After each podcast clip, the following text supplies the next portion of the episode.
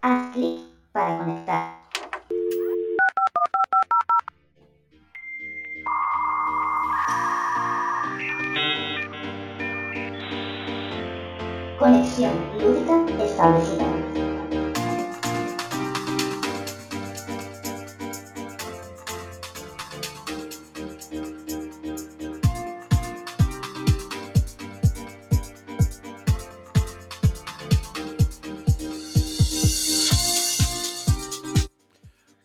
Gizmo, ¿qué tal? Bienvenido. Mm, Y bien hallado. Bueno, eh, bienvenidos y bienvenidas todos y todas. Nuevo episodio de Conexión Lúdica, segunda de la temporada. Vamos lento este mes, o sea, este mes, este año.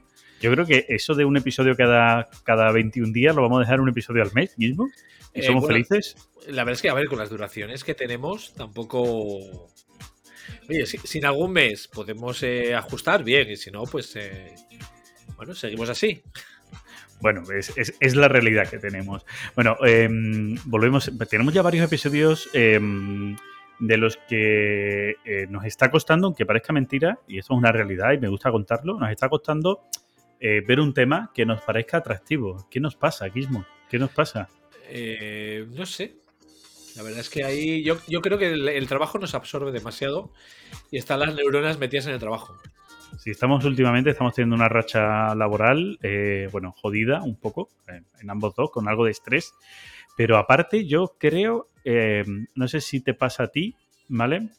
Que, que estamos en un punto posiblemente de los juegos de mesa en los que no tenemos un algo, ¿vale? Que digamos, hostia, ha pasado esto, tenemos esto y vamos a hablar de esto, ¿no? Es como que no hay un algo especial, ¿no? Que, que tambalee un poco nuestra, nuestra realidad lúdica para decir, hostia, de esto tenemos que hablar ya, ¿no? Entonces No buscamos sé. otros temas.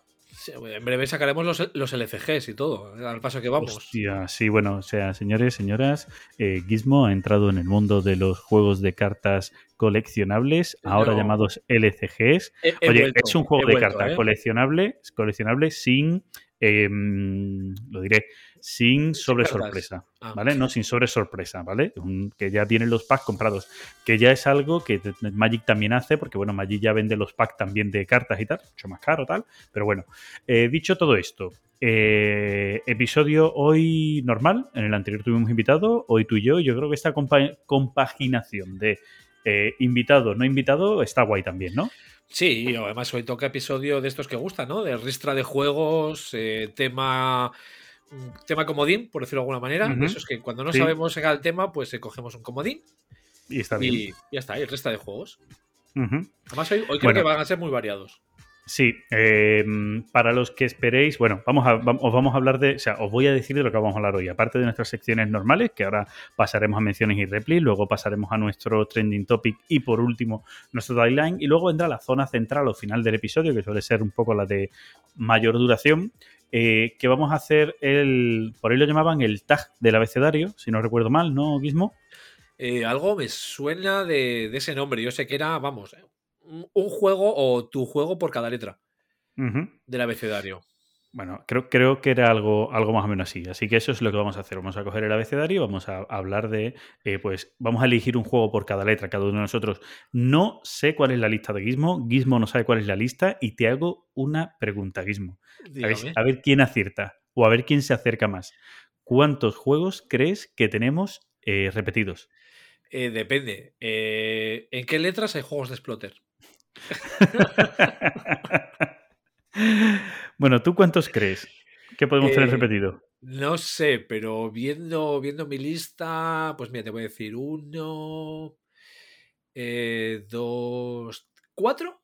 Voy a decir cinco. Voy a tirar a la piscina, cinco. Pero Yo voy a decir que uno más seis. ¿Vale? Porque he contado, tengo seis exploter. y creo que seis. Pero bueno, eso es lo que vamos a hacer. Entonces, eh, hago ya, desde ya hago un disclaimer, un disclaimer rápido, eh, que es el siguiente. Eh, vamos a hablar de muchos juegos, es decir, 27 juegos yo, 27 Gizmo, no serán en total 27 más 27 porque algunos coincidiremos, como estamos diciendo ahora, pero puede ser que sean 20-20 más o menos, mínimo 20-20 más algunos más. Es decir, unos 45, entre 45 y 50 juegos perfectamente puede ser que entren en, la, en el listado de hoy. Es decir, no vamos a hacer una gran reseña de cada uno de ellos, es más de algunos de ellos. Seguramente ya habremos hablado, entonces lo que vamos a hacer es comentar un poquito por encima el por qué hemos elegido ese juego y el por qué nos gusta tanto. ¿Vale? Lo digo para que no esperéis una reseña de tantos juegos. Vamos a hablar de muchos de ellos, unas pequeñas impresiones, pero no reseña, ¿vale? Porque si no, pues ya sería algo, nos acercaríamos ya a la órbita de Endor y haríamos un episodio de 10 horas que, oye, que algún día, que algún día caerá alguno de esos. No, no, lo descartemos, no lo descartemos. No lo descartemos, exacto. Dicho esto, vámonos con, con nuestras menciones y replis, que es el apartado de Gizmo, y vamos a ver qué nos habéis dicho del anterior episodio. Vamos al lío. Venga, lío.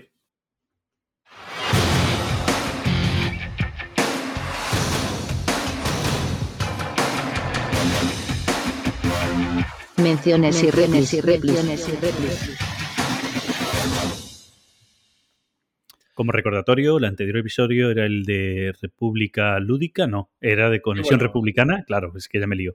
Conexión Republicana con el invitado Jonathan de, República Lúdica, Lúdica. Jonathan, sí, de- del podcast República Lúdica y del podcast que comparto con él, Dados Verdes Fritos. Así que, bueno, pues estuvimos con él para que nos contara un poquito, pues, cómo se vive en su zona de Estados Unidos, que eso él lo recalcó mucho, en la zona que él conoce, porque Estados Unidos es muy Claro. grande. Claro, entonces de la zona que él conoce, ¿cómo es el mundo lúdico de allí? Y bueno, pues vamos a ver qué nos habéis contado vosotros. Bueno, en general creo que el episodio gustó. Así, digamos, sé que voy a pedir disculpas que por este jaleo de curro no me he anotado todo lo cosillas que se comentaron en el grupo de Telegram y esas cosas, pero bueno. Entonces yo quiero empezar dándole un saludo a un señor de Twitter que no sé quién es, yo creo que es oriental, porque escribe con caracteres orientales, pero como no sé cuáles son, que cada dos días me sigue y cada dos días me deja de seguir. No sé si escucha esto, pero bueno, me hace gracia, ¿no? Por ahora le das el saludo, ¿no? Tú se lo mandas por si acaso, ¿no? Sí, por si acaso. Eh, y luego, eh, que ya somos 100 en el grupo de Telegram, justo antes de, de empezar a grabar sí, este o sea, episodio. No sé, no sé si ahora somos menos, que, que- que hay mucho cabrón suelto en nuestro grupo de Telegram. y A ahora a lo mejor ya no somos 100, ahora somos uno menos. A ver, a ver, déjame ver. Por ahora somos 100, por ahora somos 100, sí. Sí, por sí, ahora seguimos, somos 100. Seguimos, seguimos. Vale, vale. Y nada, me voy a me voy a, a iVoox, eh, directamente. Porque además, con toda la lista de juegos que tenemos hoy, para hacer esto rápido, ¿no? Eh, Sí, tenemos claro. el, pri- el primero Remy, que nos quitó el, el veto porque salía Jonathan. Eh, los presentadores reconociendo los sobornos editoriales. Qué Pero, vergüenza. pero, pero, pero, o sea, escúchame, ¿para qué vas a hablar de Remy si esto no lo va a oír?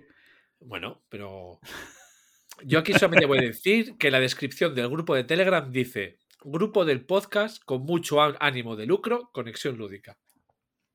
Hmm. Claro Creo- está, ¿no? Creo que lo hemos dejado, que, no- que he dejado claro que no queremos juegos, que lo que queremos es el dinero, los coches y los, y los chaletes. Exacto.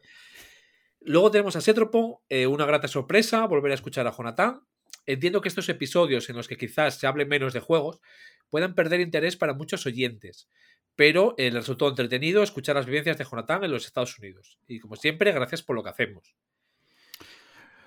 A ver, eh, ese, ese tropo, que por cierto te- tiene, tiene podcast propio, eh, junto con. Eh, venga, no me voy a salir el nombre. Cádiz, Estocolmo. eh, pero sí, Mitchell. Joder, no me salía el nombre. Cádiz, Cádiz, Estocolmo. Estocolmo. Vale, caso de sí, Cádiz, empate. Estocolmo, para, en caso de empate, eh, tienen su propio podcast.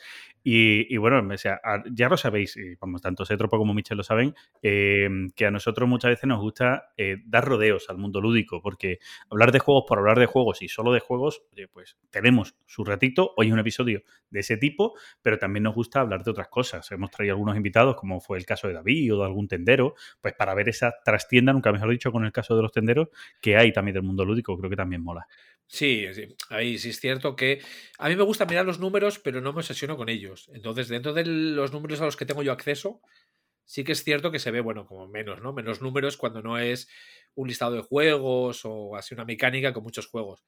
Pero bueno, es lo que íbamos haciendo desde el principio, o sea que nada que A ver, si, si estuviéramos aquí por los números, mal. Estamos aquí por el dinero, o sea, vamos a hablar claro. Exacto, o sea, aquí eh, cuando pongamos un Patreon, ya que como somos poquitos, vamos a poner a 100 euros por episodio.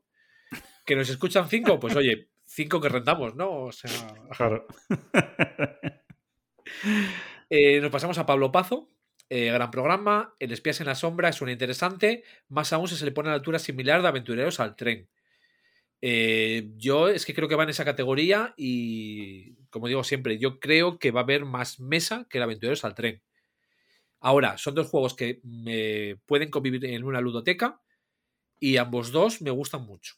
O sea que eh, hace rato eh, que viene siguiéndoles la pista a Isra Yasei y en su colección cuenta con el 1987, el Red Cathedral y tiene muchas ganas de probar el Shinkansen, sobre todo por los comentarios de Fran. Eh, o sea, por- perdón, por sus comentarios parece que le va a gustar. Eso es que no te conoce bien todavía, pero bueno. Bueno, yo creo, creo, creo que, mira, Pa- Pablo es de las personas que nos viene oyendo desde siempre, además es un oyente, un ávido oyente de podcast, comenta en casi todos los podcasts, Sí. eh, da gusto, eh, sa- o sea, da gusto escuchar otro podcast y ver que, que está Pablo Pazo por ahí. eh, y, y yo creo que el juego le va a gustar. Y además, él como autor, el ver cómo Irray Shea, que creo que lo he dicho mil veces, cómo Irray Shea eh, le dan una vuelta de tuerca a las mecánicas ya conocidas, está bien, está guay. Y como autor, yo creo que eso también le va a molar. Entonces, creo que incluso puede ser que le guste más al perfil de la gente que hace juegos por ver cómo han implementado las mecánicas que tiene el juego que, que incluso a una persona normal que solo verá el juego, él verá algo más. Y bueno, buen retrato el que hizo Jonathan de la afición en Estados Unidos. ¿Vale? Que... Bueno, él, él era chileno, si no recuerdo mal, Pablo, ¿no? Sí, igual, igual viene bien saber cómo está la cosa por ahí, ¿no? Guiño, guiño. Pues sí, pues ya sabes, Pablo, a lo mejor un día te invitamos, ¿eh? Ahí queda dicho. Y ahí. Y al final tenemos a Anónimo, pero que luego firma como la estantería 83. Es decir, no tenemos a Lazarillo. Que es un gustazo escuchar a Jonathan, hablar de sus eh, aventuras y desventuras por el otro lado. Eh, ellos hace nada pillamos el Pachacuna, también por la BGG, a un precio baratito. Y la verdad es que lo compraron sobre todo porque por lo que suponía el juego, tema de carbono neutral, ayuda a una ONG, y además que luego se ve que tiene algunas cosas mm, que mejoran en la producción. Mención para la tarde entretenida pegando pegatinas. Pero el juego luego tiene cosas positivas y no le ha parecido malo. También resulta agradable y tenso y que tiene su hueco, vamos. Ujú. Eh, bueno, queda un párrafo, pero sobre las pegatinas, lo que decir que los que hemos estado con el Command and Colors y con algún wargame de estos de bloques, el tema de pega- pegatinas es un es el día a día, ¿no? También si nos ponemos. Sí, bueno, además Command and Color que llega en breve, que no sé si era en abril, por parte de, de Vir en edición en español, y vamos a Eh, ver a mucha gente de la afición pegando pegando. pegatinitas. Es- el Command and Colors es un juego que se vendía más caro, de segunda mano, se vendía más caro con las pegatinas puestas que precintado. Sí. Hombre, es que es un trabajo, ¿eh? Eso es un trabajo. Bueno, la estantería 83, oyente, que por cierto tiene un canal de YouTube muy interesante, ¿vale? Esta pareja, a ver si no me, si no me equivoco con los nombres, Eduardo y, y Ahí no te Pielina, puedo ayudar. Pielina, Pielina, Pielina, algo, as- sí, perdonadme, ¿vale? Perdonadme que, que de memoria no me acuerde bien de los nombres, pero me meto en charcos yo solo, o sea, soy como un niño con zapatos nuevos de antilluvia saltando en charcos, ¿vale? Así soy yo, ya lo sabéis. Bueno, y terminé diciendo que de los Alpaca Dice, que no, tienen- no tienen juegos suyos, por una cosa o por otra, no han terminado de poder probarlos o comprarlos. Pero que lo que siempre plantan es eh, la impronta de intentar hacer cosas diferentes y eso es mucho agradecer. Sí, Que eso es lo- lo totalmente decía- cierto. Claro, lo decía en el, en el comentario anterior eh, hacia lo de Pablo Pazo, que, que yo creo que lo intentan. Sí, Eh, a veces Saldrá, nos puede gustar saldrá. más, o lo- claro, a veces nos puede gustar más, nos puede gustar menos, habrá quien le guste, habrá quien no le guste, pero oye, ellos por lo menos el, el- el no quedarse con la- juntar las mecánicas y ya, sino el darle una vuelta de tuercas, eh, es loable, la verdad. es, es- es como, a ver, yéndonos a los 18XX, como Loni. Es Sí. el, el tío capaz de innovar y el que más se arriesga. Y ese, ole, a veces Claro. Te gustará más, a veces te gustará menos, pero ole, o sea, siempre hay ese respecto. No, no, es el nombre del autor del 1865, pero intentó innovar más. Ahí lo dejo. Eh, Ahí lo dejo, ahí lo dejo. Sí, también el de Innovation, ¿no? También el de Innovation por el nombre. También. bueno, eh, ya creo que, o sea, hemos tenido más menciones, es lo que dice Gizmo. Yo sé que en redes, en, en- Sí, en Twitter se nos ha mencionado eh, y tal, pero bueno, o sea, se nos perdemos. También es cierto que, claro, Jonathan eh, vino a nuestro, o sea, estaba de, de gira por canales por, por podcast lúdicos, ¿sabes? Como, como ya no tiene su podcast, bueno, está en dados verde frito, pero ya no tiene su, no, su no- República no le dejan, no le dejan hablar como, como a él le gusta. Claro, claro. Entonces, eh, ha, ah, claro, ha estado aquí y luego se ha ido también al de Plap, Play Like a Punk, o sea, que prácticamente salimos a la vez, ¿vale? Nosotros salimos antes, las copionas son ellas. Ahí lo dejo dicho, Katy, ¿vale? Copia quien va después, ¿vale? Ahí va. Dicho esto, eh, nos vamos con, con nuestra siguiente sección. Con el trending topic. Vámonos con el trending topic.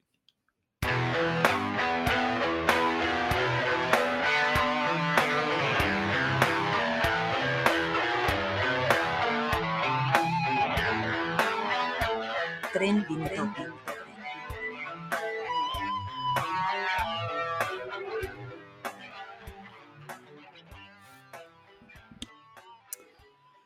Bueno, este, este tema es de los tuyos, Gizmo. Eh, lo propusiste tú eh, y quiero que lo presentes tú como tema, ¿vale?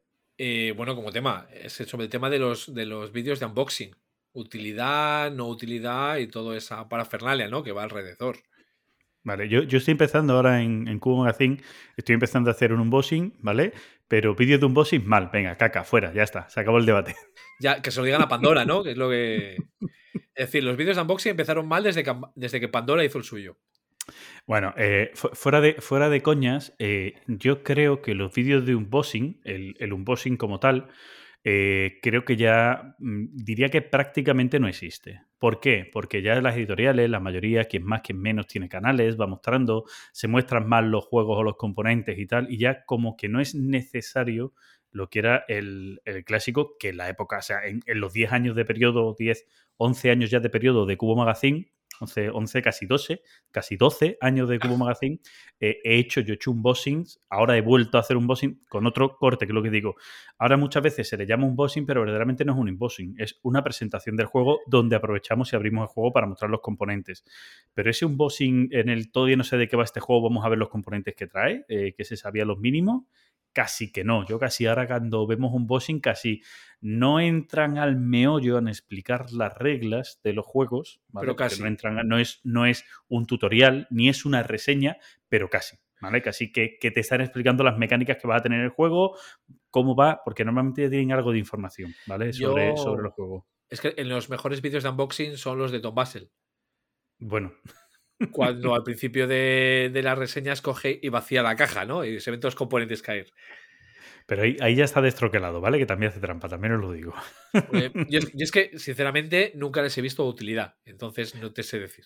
Bueno, ta- ta- también hay vídeos de Tom Basel pegando leñazos, que le pega unos leñazos a los troqueles, no sé si la Ah, visto sí, una sí, vez. hombre. Y yo digo, "Histi- sea, qué poca delicadeza como el troquel sea el malo, sea de los malos esto que se queda, te vas a quedar con un token sin pegatina, vamos, te vas, te vas a dejar la parte impresa del cartón por otro lado.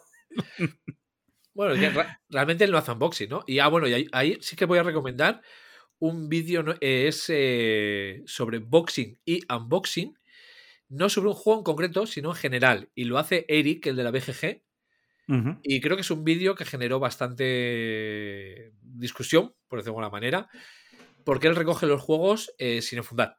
O sea, sin enfundar, sin ordenar. Es decir, tal cual está la mesa, ras, todo para la caja. Luego, También, también te, también te digo que tú y yo hemos tenido un conocido que se llama Biblio. Bueno, no se llama Biblio, ¿vale? Él se le conoce como Nick como Biblio, ¿vale? Y que lo hacía igual.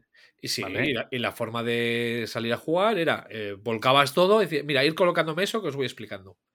Bueno, os voy a repasar la reglamento mientras ordenáis componentes. Pues hay un vídeo a ese respecto, aunque creo que no estamos yendo de lo que era el vídeo de unboxing, ¿no? Pero bueno. No, vamos, vamos al lío, vamos al lío. O sea, No, no, una- una creo, que sí. tampoco mucho más. Sí, no tiene. decir. O sea, claro, o sea, tampoco tiene mucho que decir. Pero yo decía antes, y eso es verdad, que, que se ha quitado esa utilidad, ¿no? Porque muchas veces ya es la propia editorial quien, quien muestra en vídeo el juego. Eh, juegos que a veces eh, primero se han, se, han, se han sacado, han salido eh, vía crowdfunding, vía Kickstarter y eso, pues muchas veces son la propia editorial en el Kickstarter, en alguna de las actualizaciones, donde te hacen un vídeo ya de los componentes que va a traer, con lo que es la prueba de impresión. Eh, la mayoría de editoriales tienen canales y lo mismo. Una vez que tienen lo que es la copia de preproducción, pero que ya es la producción final, pues lo mismo muchas veces pues muestran cómo va a venir el juego. Es decir, entonces... eh, No vale con una foto. Bueno, es distinto. O sea, yo pienso que es distinto. Tú en la foto muchas veces no, eh, dependiendo de cómo hagas las fotos, no tienes eh, clara a lo mejor la escala ¿no? de lo que estamos viendo, de si son pequeños, de cómo se maneja. Entonces, es distinto. Entonces, mm, ¿merecen la pena esos vídeos como, como tal? Yo creo que como presentación que puede hacer una propia editorial, sí. Como canal, y, como canal, y sí. atención, ¿eh? como canal, yo que he empezado hace poco a hacer un bossing, diría que no. Pero claro, ¿qué pasa? Que yo en mi canal no hago un bossing como tal. Es decir, hago el unboxing durante parte de mi magazine donde voy a repasar noticias y tal, y oye, mira, acabo de recibir este juego, vamos a aprovecho que lo he recibido, o que lo recibí ayer, o que lo compré ayer, y os lo abro aquí en directo y vamos hablando del juego un poco y tal, ¿vale? De que tengo ganas de probarlo y tal.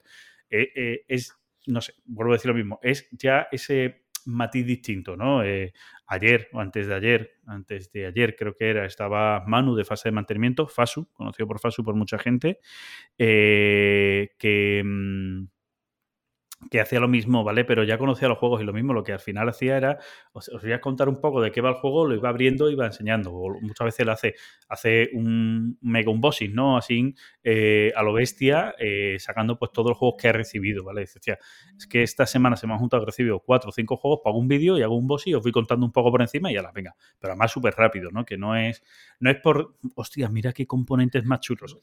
Puede haber, y yo por ejemplo lo hice del de la edición especial o coleccionista del Tricerion, ¿vale? Porque dice, o sea, que es una edición muy bonita, muy chula, muy cuidada y tal, y yo creo que a la gente le va a molar ver el, juego.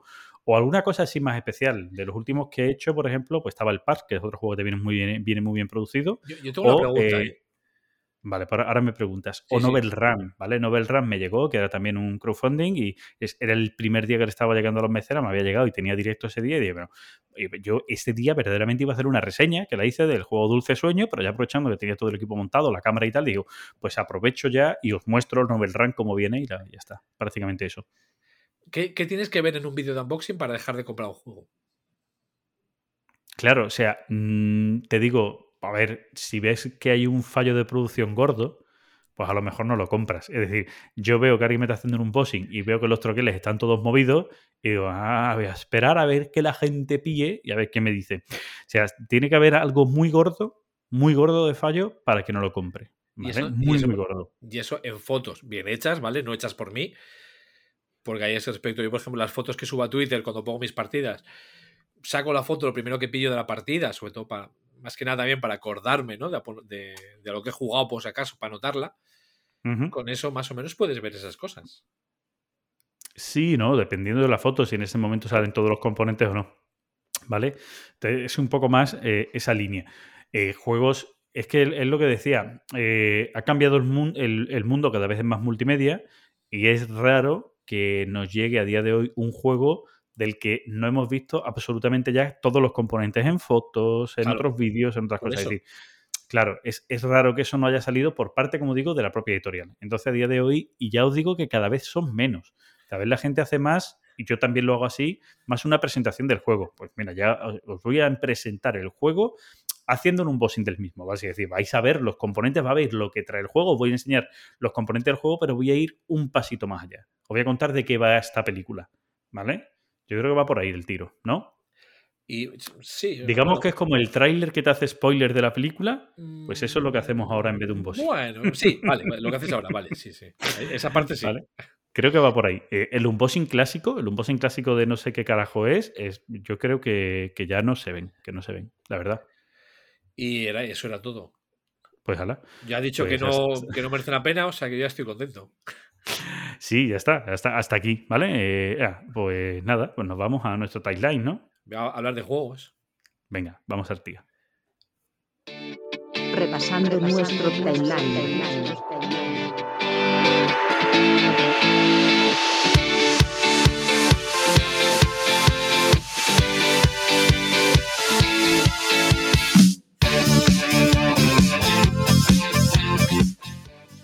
Y bueno, ahora vienen los últimos juegos, hay que confesarlo. Hay que confesarlo. Somos víctimas de la novedad. Es que, a ver, nos estamos convirtiendo en un podcast de novedades. Igual nos estamos igual nos estamos empezando a preocupar de que, nos escuchen. Hombre, también te digo, yo, o sea, eh, yo creo que también es una deriva por el perfil que tenemos. O sea, tú escribes en Club Dante aunque puedes escribir y de vez en cuando escribes sobre juegos más antiguos y tal, tú Sí. principalmente también, o de lo que más escribes, es de juegos eh, que te mandan, ¿no? Que os mandan las editoriales y que, y que os repartís y tal, y son, no dejan de ser novedades. Y a mí me pasa un poco lo mismo, porque las editoriales te mandan juegos y los tienes que probar, pues acabas jugándolos. Y claro, es fácil que se cuelen aquí novedades. Es Bueno, muy fácil. Yo, yo en mi caso de hoy, eh, porque son van tres juegos que salieron en una sesión que hicimos eh, hace poco, uno me acababa de llegar y el otro, pues bueno, había curiosidad por jugarlo, eh, no, era, no era propuesto por mí, pero había jugado- curiosidad por jugarlo y estaba Missy con él, o sea que... Sea, que lo tenéis todos, vale, vale. Pues yo, si te parece, vamos al lío y te voy a dejar que empieces tú, Guismo. Venga, pues eh, voy a empezar con una de estas novedades. Venga, pues dale ¿vale? caña. Cuando Spielberg saca uno bueno, hay que decirlo y hay que comprarlo. En este caso es No me jodas, no me jodas, que está muy caro y difícil de conseguir. No me jodas, venga, háblame Mira. mal de él. Lo acaban de traer en cuatro lados. Háblame mal de él. De Smoky Valley. ¿Vale? El autor creo que es el mismo del del Golfo, este, el, el Captains of the Wolf. Creo, No ¿eh? no si estoy seguro, pero bueno. Lo miro, lo miro. Mientras tú hablas, lo miro, ¿vale? Como si hiciésemos ficha aquí de alguna vez. vale, pues bueno, eh, The Smoky Valley, que es el último juego de Spielberg. Eh, iba a decir que es un juego de 2 a 4, pero no sé ahora mismo si admite solitario. Bueno, da igual. no a ver, se, ve- que- se vende como, se vende como 2 a 4, ¿eh? En, Vale. en BGG está como 2 a 4. No y tiene el, au- el autor es el del Gran Trunk Journey Ah, el Grand y... Ah, bueno, ya está. Y lo demás No, el, son el- el Gran Track, estaba yo. Estaba yo Y después son expansiones que se llaman Age of, Age of Industry Expansion, que no sé si es del Age of Industry de Martin Wallace. Sí, Diría que sí. sí, sí, sí, sí. Y ha hecho expansiones para el Age of Industry de Martin Wallace. Pues Vale. nada, nos vamos al de Smoky Valley, en el que nos vamos a meter en el papel de construir la ciudad de Griffintown, que está en Canadá. ¿Vale? Entonces, eh, en, en el juego, pues nada, nos vamos a meter, eh, vamos a tener nuestro tablerito de construcción y lo que vamos a hacer durante cinco rondas de acción, cada ronda va a representar una década, empezamos en el 40, eh, lo que vamos a ir haciendo es eh, construir en las eh, cinco diferentes ciudades que hay en el tablero y conseguir, digamos, producir cositas para embarcarlas y enviarlas al- a un mercado extranjero, ¿no? A, comerciar con las Indias, con, con Gran Bretaña y con Estados Unidos, porque Griffintown está en Canadá. Entonces, lo que nos presenta el juego es eso, son las cinco ciudades, tres de ellas están al lado de un canal, que nos va a dar eh, una opción extra, una acción extra que podemos hacer cuando estemos en esas ciudades, y dos de ellas están, eh, digamos, en la, en la parte interior.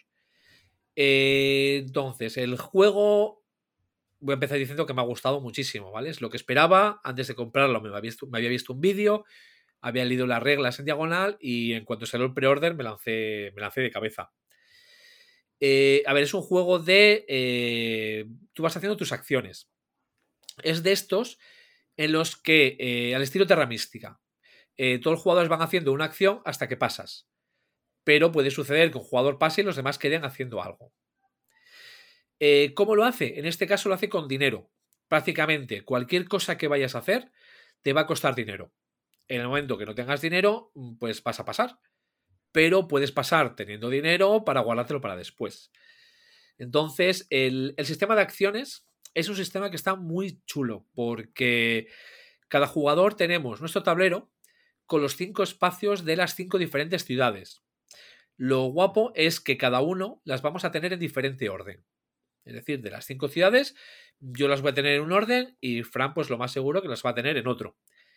Y tenemos un barquito que nuestro tablero va a ir pasando por ellas. El rollo del barquito es que eh, para pasar a la siguiente ciudad, es decir, el barco va por el, por el río, va río abajo. Entonces, si va avanzando, no tienes que pagar nada de dinero. Puedes desde avanzar uno hasta avanzar todas las ciudades que quieras, no te va a costar dinero. Pero si quieres que el barco se quede en la ciudad que está o que vaya río arriba, ya tienes que pagar dinero. Río arriba, lo veré. Tal cual. ¿Vale? O sea, igual entronca con la expansión de los ribereños y todo, mira, por hacer la tontería que no tiene sentido, pero bueno. Entonces, esta parte de las acciones está muy bien.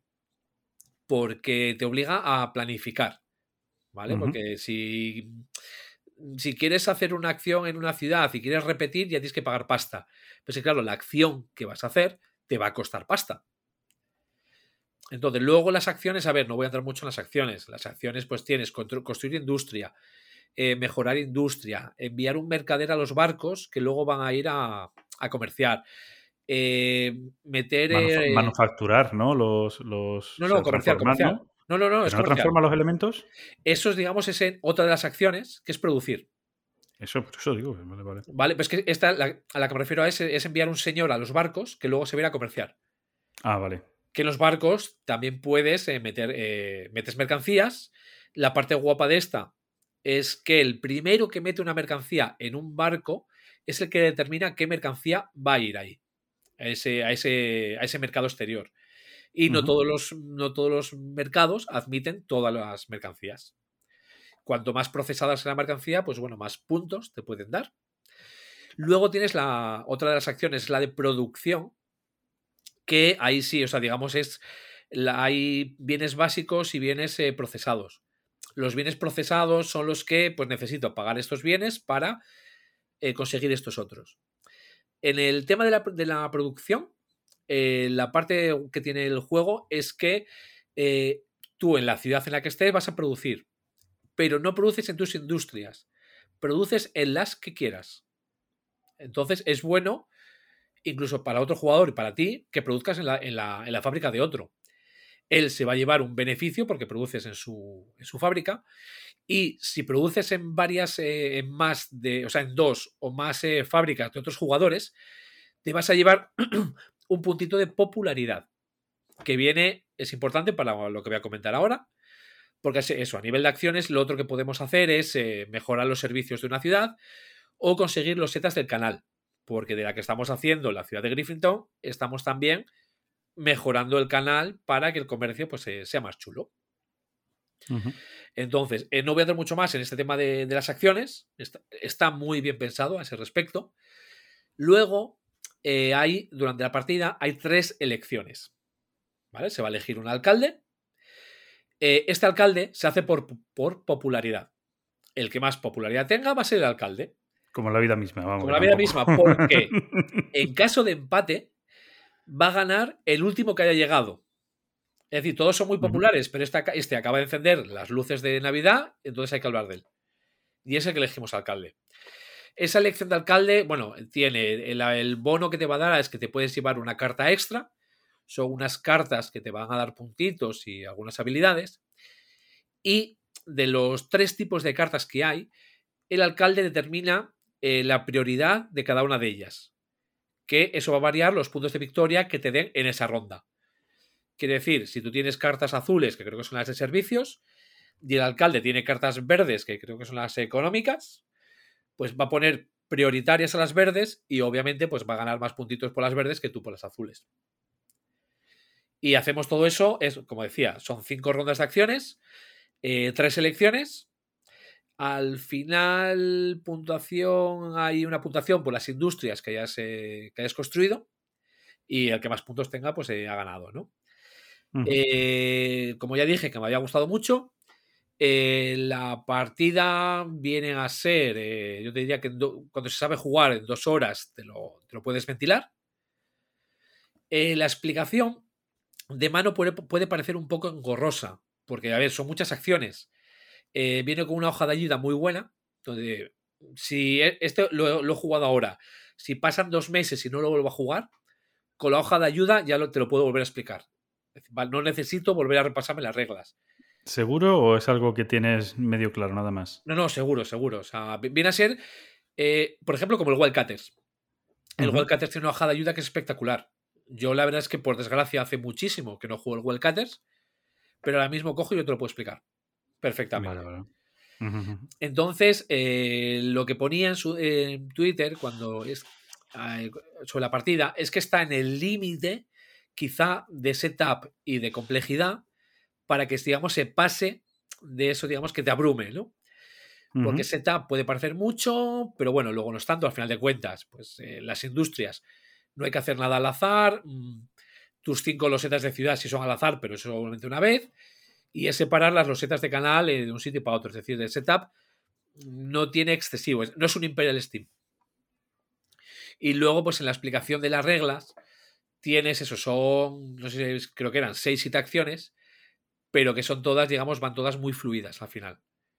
Obviamente en esa primera partida luego puedes explicarlo como a ti te gustaría porque no lo tienes dominado, pero bueno, que es- puede abrumar quizás más de lo que es y por eso quizás está en ese límite, ¿no? De, de, de, de abrumación, llamémoslo así. Por...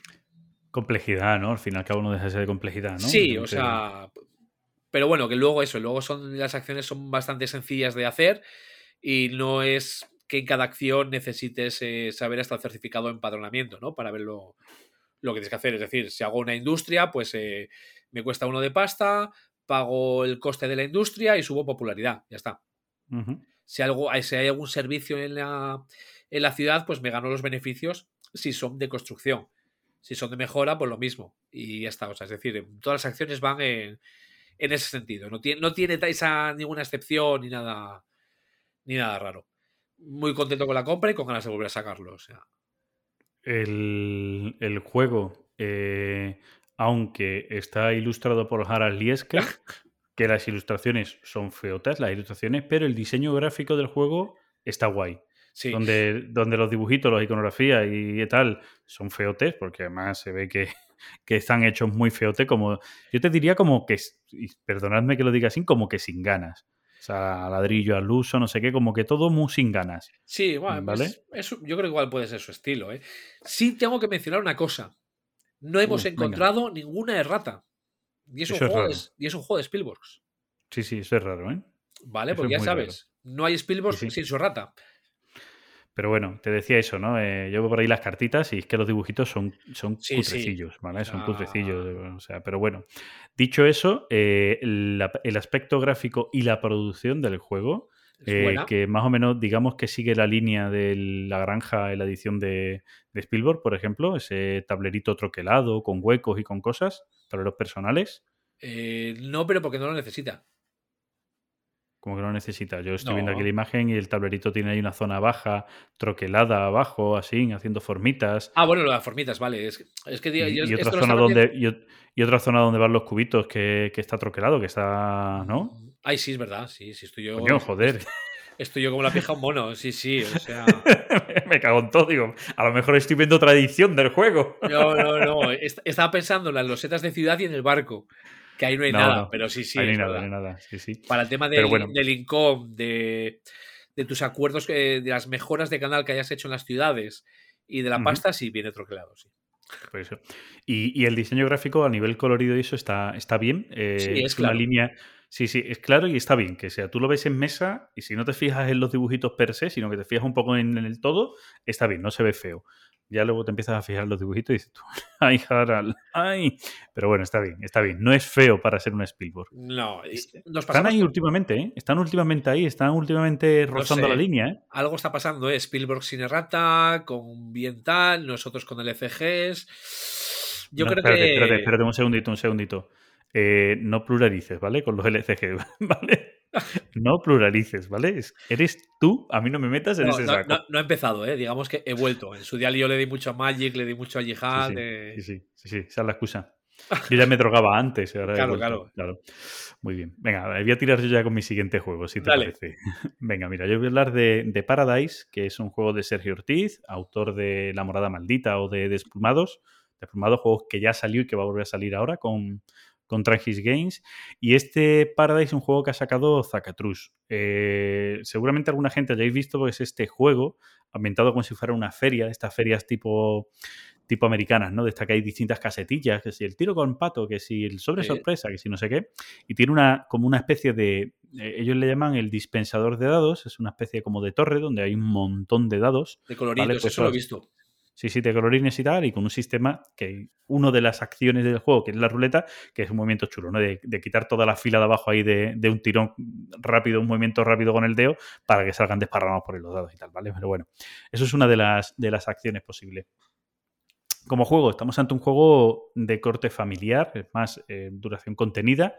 eh, de eh, colocación de dados. O sea, digamos que es de conseguir patrones que se hacen con dados, eh, donde tú vas a tener que ir eligiendo bien tus dados, porque tú siempre vas a poder coger los dados de ese dispensador jugando con la línea base, la línea más que está más abajo del toda, que son cinco dados, y puedes elegir los dados, eh, el dado que, elijas o los dados que elijas por adyacencia, siempre y cuando sean del mismo color o del mismo número. Y bien lo puedes hacer de manera horizontal o de manera vertical, pero siempre partiendo, como digo, de la base de abajo.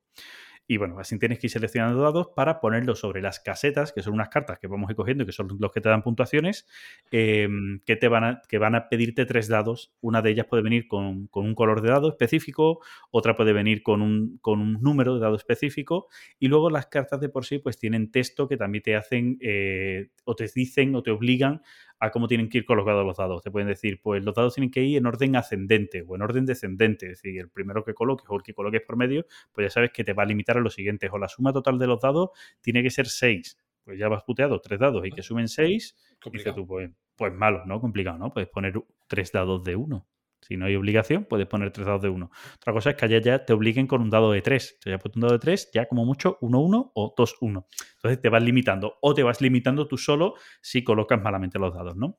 Eh, y esas casetillas, esas cartas que representan casetas, las hay de distintos colores, son cinco colores, que conforme se van, eh, conforme alguien eh, completa una de esas cartas, eh, hay un track en el juego de, la- de los cinco colores de carta o distintos tipos de casetas que tú vas avanzando. Cuando se llega al final, cuando dos tipos de casetas llegan al final de ese track, acaba el juego. Pero con la curiosidad de que la primera caseta que llega al final no va a puntuar. Esas cartas no te puntúan. ¿Vale? Pues ya te, te obliga a hacer un equilibrio curioso. La segunda que llega al final sí se puntúa. Y todas las casetas se van a puntuar y la que vaya la última en el track se puntúa por dos, por el doble. ¿Vale? O sea, te hace un juego curioso de equilibrio a la hora de ir eligiendo las casetas. sí. Luego, además, las casetas, una vez que las tienes completadas, eh, tienen un poder. Cada caseta tiene un poder. Puedes cambiarle el valor a un dado, elegir un dado de la fila de arriba o de cualquier fila, cosas por el estilo. Un poder que lo vas a poder usar una vez, ¿vale? Y luego le das la vuelta a la carta y ya lo tienes gastado. Para ir mitigando el azar, ¿no? También. Sí, claro, lógicamente. A veces siempre es el, un poquito pa- para matizar también ese azar y te obliga, o sea, te obliga, o tú decides también a por qué caseta ir.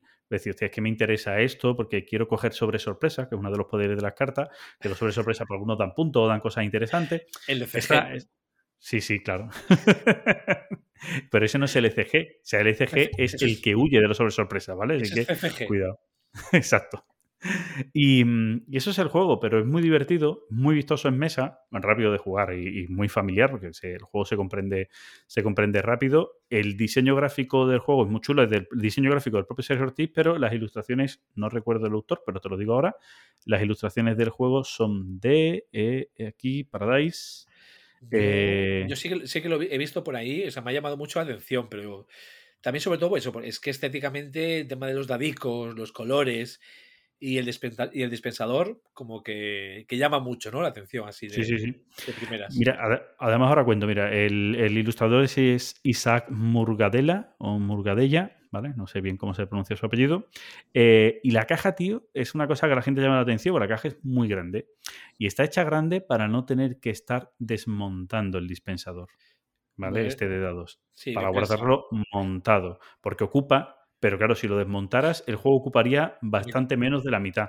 Pero claro, o sea, ya sabemos que esta- estos montajes de cartón troquelado, pues si lo Mejor. empiezas a montar y desmontar mucho, se fastidian. Si fuera un juego que vas a montar y desmontar pocas veces, pues juego de estos largos o lo que sea, pero siendo un juego tipo party, tío, lo suyo es eso, que se pueda guardar la, Sí, sí. la, la pieza ya montada entera y eso ayuda. Así que esa, esa idea, bien, bien por ellos, vamos, bien por Zacatus, por, te- te- por eso. te duele, ¿no? Igual que no juegas estilo party y la caja sea grande, pero oye, es como el rolling dice, ¿no? El cajote que tiene. Sí, claro, y es bueno, necesario, porque es para necesario. el Rolling Dice es necesario esa caja.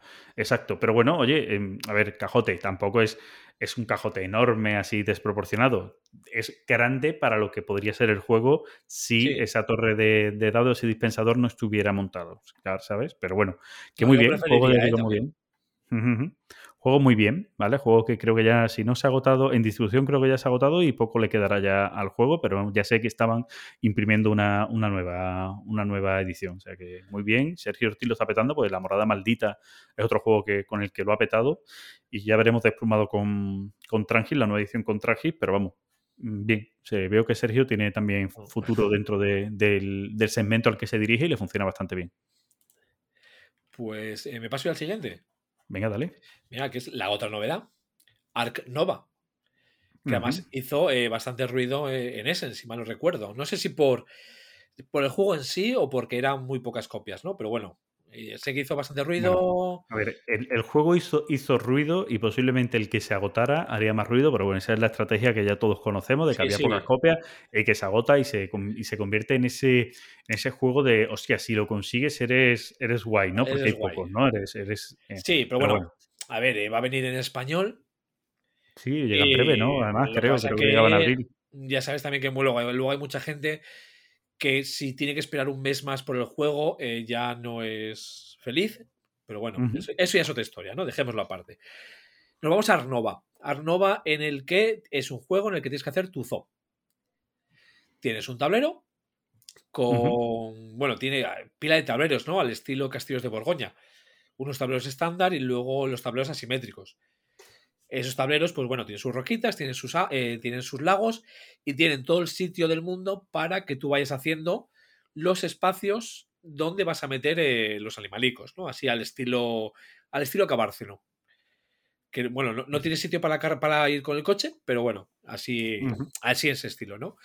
Entonces, eh, tú lo que, vas a ir a- lo que vas a ir haciendo es construyendo las, eh, las partes del zoo, vas a ir metiendo animales, vas a ir consiguiendo eh, expertos o asesores o consejeros que te van a ayudar, pues por ejemplo, expertos en África, expertos en, en Latinoamérica, o sea, de ese estilo, ¿no? Y a la vez, pues vas a ir haciendo, pues, eh, intentar cumplir como unos objetivos. El juego de mano, eh, te parece que tiene mucho, porque, a ver, es un juego con Vero, es un juego de estos de hacer combos. Sí, la gente lo comparaba, ¿no? Un poco con Terraforming Mars, ¿no? Eh, yo, a ver, la, la única comparativa con Terraforming Mars es que tiene cartas y que te bajas las cartas. ¿Vale? O sí, pero que, eh, o sea, Pero bueno, es que mm, hay muchos juegos de cartas con Claro, eso te iba a combos. decir, muchos juegos de carta con combo, pero de- decían que este se parecía un poco más porque también había unos, una serie de tracks, ¿no? Que, que ir subiendo, como pasa el No, Terraforming. o y sea, tal, sí ¿no? tienes, tienes algún track, pero no. Vamos, yo el único parecido que le he visto es el tema de las cartas. Eh, las cartas las adquieres de, de un mercado, ¿vale? El típico mercado. eh, no el coste, no tienen coste de adquirir del mercado, sino que necesitas el conocimiento para poder coger, que ese es uno de los tracks que tienes que subir. Luego, el, el sistema de acciones. El sistema de acciones es un sistema que a mí me gusta mucho. Es al estilo el, Civiliza- el Civilization eh, Un Nuevo Amanecer. Es decir, hay Sí. cinco acciones el que las, las tienes en tu tablero y tienes poderes del 1 al 5, o sea, potencia, perdón, del 1 al 5. Entonces, dependiendo de do- donde hagas eh, la acción, tiene esa potencia. Si la coges en el Ujú. 3, pues tiene potencia 3.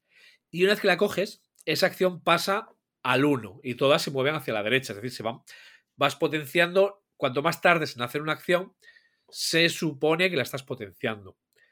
Entonces, eh, ¿qué acciones tienes? Pues tienes acciones de coger cartas.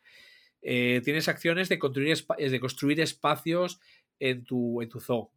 Tienes eh, acciones de bajar cartas de la mano, donde tienes, pues bueno, hay unas cartas de puntuación que luego ya compartes con todo el mundo, hay las cartas de animales, hay las cartas de asesores, y creo que no se me olvida así ningún tipo de carta, que lo más seguro que sí. Pero bueno, eh, tienes la opción de coger, de ganar pasta y tienes la opción de ir, pues, a. Ahí, como, como lo llamaban? Los expertos, ¿no? Digamos que, que te van dando, pues, igual conocimiento en un continente o te van permitiendo tener más expertos para poder hacer más acciones eh, ahí o ir a apoyar por unos puntos de victoria, ¿no? Entonces, eh, la cosa sí que, eh, a ver, re- realmente de reglas no es tan complicado como parece, pero en estos juegos en los que tienes tantas cositas, eh, tanto combo, eh, tanta, sí que tiene igual alguna mini regla, sí que de primeras te puede, digamos, eh, abrumar un poco, ¿no? Por poner un ejemplo, yo la cagué tres veces nada más empezar. Es decir, una de las cosas que puedes hacer es un sitio para meter mascotas, ¿vale? Que sería, digamos, donde dejas a los críos viendo los ponis, a las gallinas, a las cabras. Vale, yo pensé que estabas hablando de los críos como mascotas, ¿sabes? Entonces. También los, pues, o sea, los dejas allí, de Claro, mascotas, un sitio para poner mascotas donde dejas a los críos y dices, mira, qué bien. y ya vuelves para por ellos otro día, ¿no? Entonces, eh, empecé con una estrategia de ir a hacer muchos de esos y resulta que solo puedes hacer uno. Luego la cagué, pero eso ya son cosas mías también, con el aviario y con cositas de estas. ¿Estás llorando ahora? Después No, de la no, partida. que ya va, estás que va, que llorando. va. O sea, en absoluto. Eh, a ver, eh, jugamos cinco partidas y solo gané una. Y fue al Hibachi. ¿Vale? Que este juego hace una especie de flicking, o vamos, de lanzar fichas de póker a un, a un tablero. El resto no gané ninguna partida. Esto incluye el de Smokey Valley que acabo de hablar, porque también es de la misma sesión. Entonces, el juego, a ver, el juego está, está chulo, ¿vale? A mí el juego me ha gustado. Eh, ¿Me lo voy a comprar? No me lo voy a comprar. Pero me dicen de jugarlo y yo me siento a jugarlo, eh, vamos, no, no, seré reacio a, a jugarlo. Eh, mira, aprovecho de decir que en esta sesión me he librado ya todavía de jugar al Bitoku. Ya llevo dos semanas libra- librándome de jugar al Bitoku. Es decir, el Art Nova está bien, es un juego de combos de cartas con un sistema de acciones eh, que está muy chulo. Sin mencionar, por ejemplo, el tema de cuando se acaba la ronda. Por, venga, por volver con la comparativa con el terraforming. El terraforming se acaba la ronda o la generación cuando pasan todos. Aquí, eh, para que se acabe la ronda, vas afectando a los demás. Hay X acciones que eh, vienen además con una fichita de café que se llaman descansos, ¿no? Son breaks. Entonces, cuando la, el track del break llega al final, se acaba la ronda. Entonces, puedes afectar a los demás jugadores. Porque, decir, no es como eso, no es como el Terraforming, ¿no? De, ala, pasa, es, jugamos a tres, pues pasan dos y el tercero, que tiene 20 cosas por hacer, ahí se queda pues eh, a su aire. Aquí no, aquí puedes provocar, y dices, pues voy a provocar que el break suba gordo, se acaba la ronda, hijo mío, ajo y agua, haber eh, planificado mejor, ¿no? Lo, lo que querías hacer. Y mencionar el sistema de puntuación final. Porque al estilo, por de alguna manera, al estilo Era of Tribes, tenemos eh, dos marcadores. Uno es el marcador de ingresos, que empieza por, eh, sería por la parte final del, del track de puntos, y otro es el track de puntos, que empieza pues, por el principio. ¿vale? Si empiezan opuestos, pues es lógico.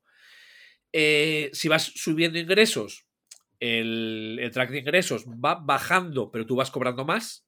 ¿Vale? Viene con dos números, pero va bajando en el track. El track de puntos vas ganando puntos y va subiendo. La partida se acaba cuando un jugador hace que sus dos marcadores se crucen. Cuando el, el de los ingresos con el de los puntos eh, se crucen, se acaba la partida. Y tu puntuación no es donde haya llegado el de los puntos de victoria. Es lo que se haya pasado de puntos de victoria del de los ingresos. Es decir, por poner un, un, ejemplo, porque yo creo que puede ser hasta viable, no sé, o sea, no sé buena estrategia o mala estrategia que será, pero puede ser viable. Si llevas tu marcador de ingresos hasta el principio del track, realmente puntos de victoria, haciendo dos puntos de victoria, tendrías dos puntos de victoria. Uh -huh. Mientras que si los cruzas en el 8 y no haces más, tienes cero puntos de victoria. No sé si consigo explicar, digamos, cómo funciona, ¿no? Esta parte.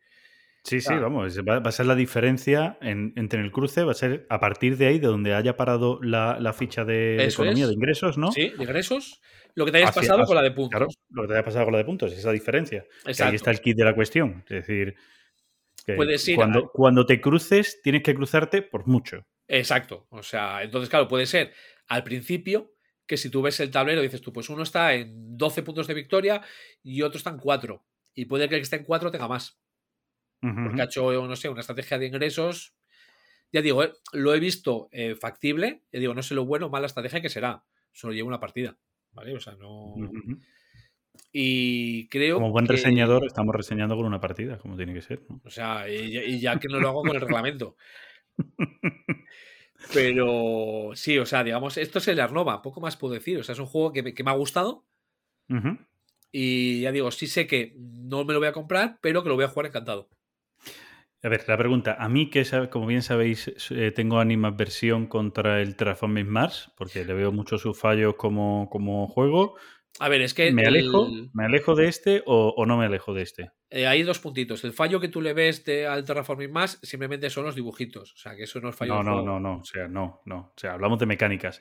A mí los dibujitos ahora mismo me estoy extrayendo de eso. No estoy comparando gráficamente. El fallo de juego es la estrategia de diseño. Pero yo me acercaría a este, no tiene nada que ver. No tiene nada No, que ver. A ver, tú, mm, tú digamos, tienes. eh, voy a decir el problema, ¿vale? O sea, yo no tengo el problema, lo tiene el juego. No, lo tienes tú. a ver, no me jodas, no. El, El- problema el- es del juego. El problema, lo, el problema lo tienes tú, el de que al final, eh, según vaya avanzando mucho ya la partida, te salgan cartas que ya no puedas bajar. Que dices tú, bueno, pues no las compro y tengo por saco también, pero bueno. En este no, porque no hay esos requisitos. O sea, es decir, no hay cartas que te pidan requisito de el, el nivel de oxígeno, cualquier tabla, ¿vale? Tiene que llegar a. Más que nada porque has dicho antes que para coger la carta ya tienes que tener los requisitos. ¿no? Mm, No. Tienes que Ah, tener. fíjate que yo, yo pensaba que por ahí No, se no, iba a arreglar. Eh, tú- eh, no, la cosa es, tú imagínate que tienes un mercado con costes 1, 2, 3, 4 y 5. Ujú. Pero en vez de ser coste es conocimiento.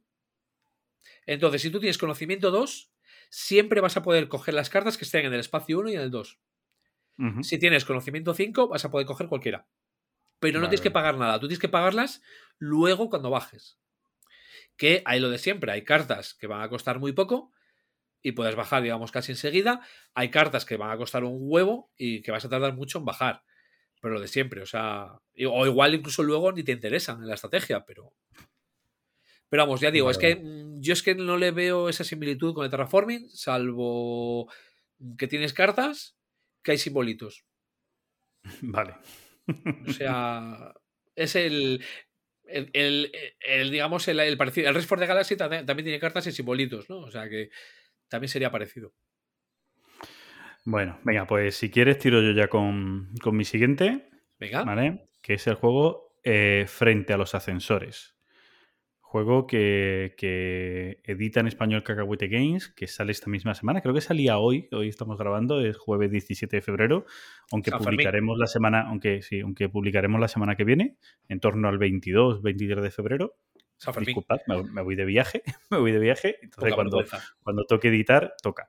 Eh, bueno, pues este Frente a los Ascensores es un juego que salió en 2019 y yo creo que este tú le habrías echado el ojo, ¿no? Por siendo de la editorial que, que es, No sé, tú me, le habrías echado ya el ojo. me quiso el nombre, pero. Eh, es que este es una editorial que no sé cuál fue la inicial, si fue la Sashi and Sashi o la de Popcorn Games. No sé cuál de ellas es la, No la suena que ninguna. inició. Mm, Bueno, pues, pero es editorial oriental, eh, Kyoto, Japón. O sea, de sí, pues Kyoto. Pues digo, por si acaso tú lo habías mirado, porque es un juego que en su día llamó la atención.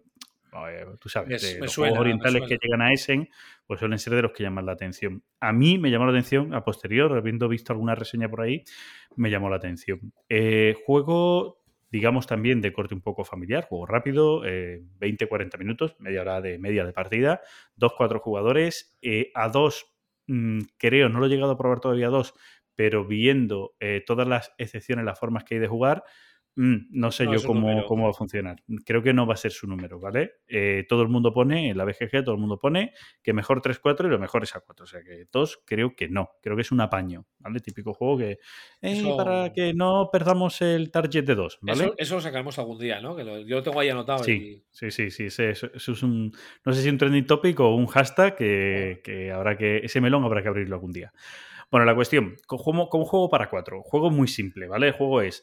Hay unas puertas de ascensores, tres puertas de ascensores distintas, eh, en el que eh, nosotros queremos que nuestra familia, somos un color, que nuestra familia entre en el ascensor. Cada ascensor va a tener un número de gente que va a entrar, que siempre está en torno a 3-4, ¿vale? Eh, no sé si jugando a dos jugadores que se le dan puerta a las cartas de los ascensores son menos, pero más o menos 3-4. Y en cada uno de estos ascensores hay un perfil de persona que si entra puntúa más. Es decir, el ascensor te va a decir cuánta gente entra y por la posición de entrar en el ascensor te va a dar unos puntos. Es decir, la primera persona se lleva 3, la segunda 3, la otra 4, la otra 5 o 6, ¿vale?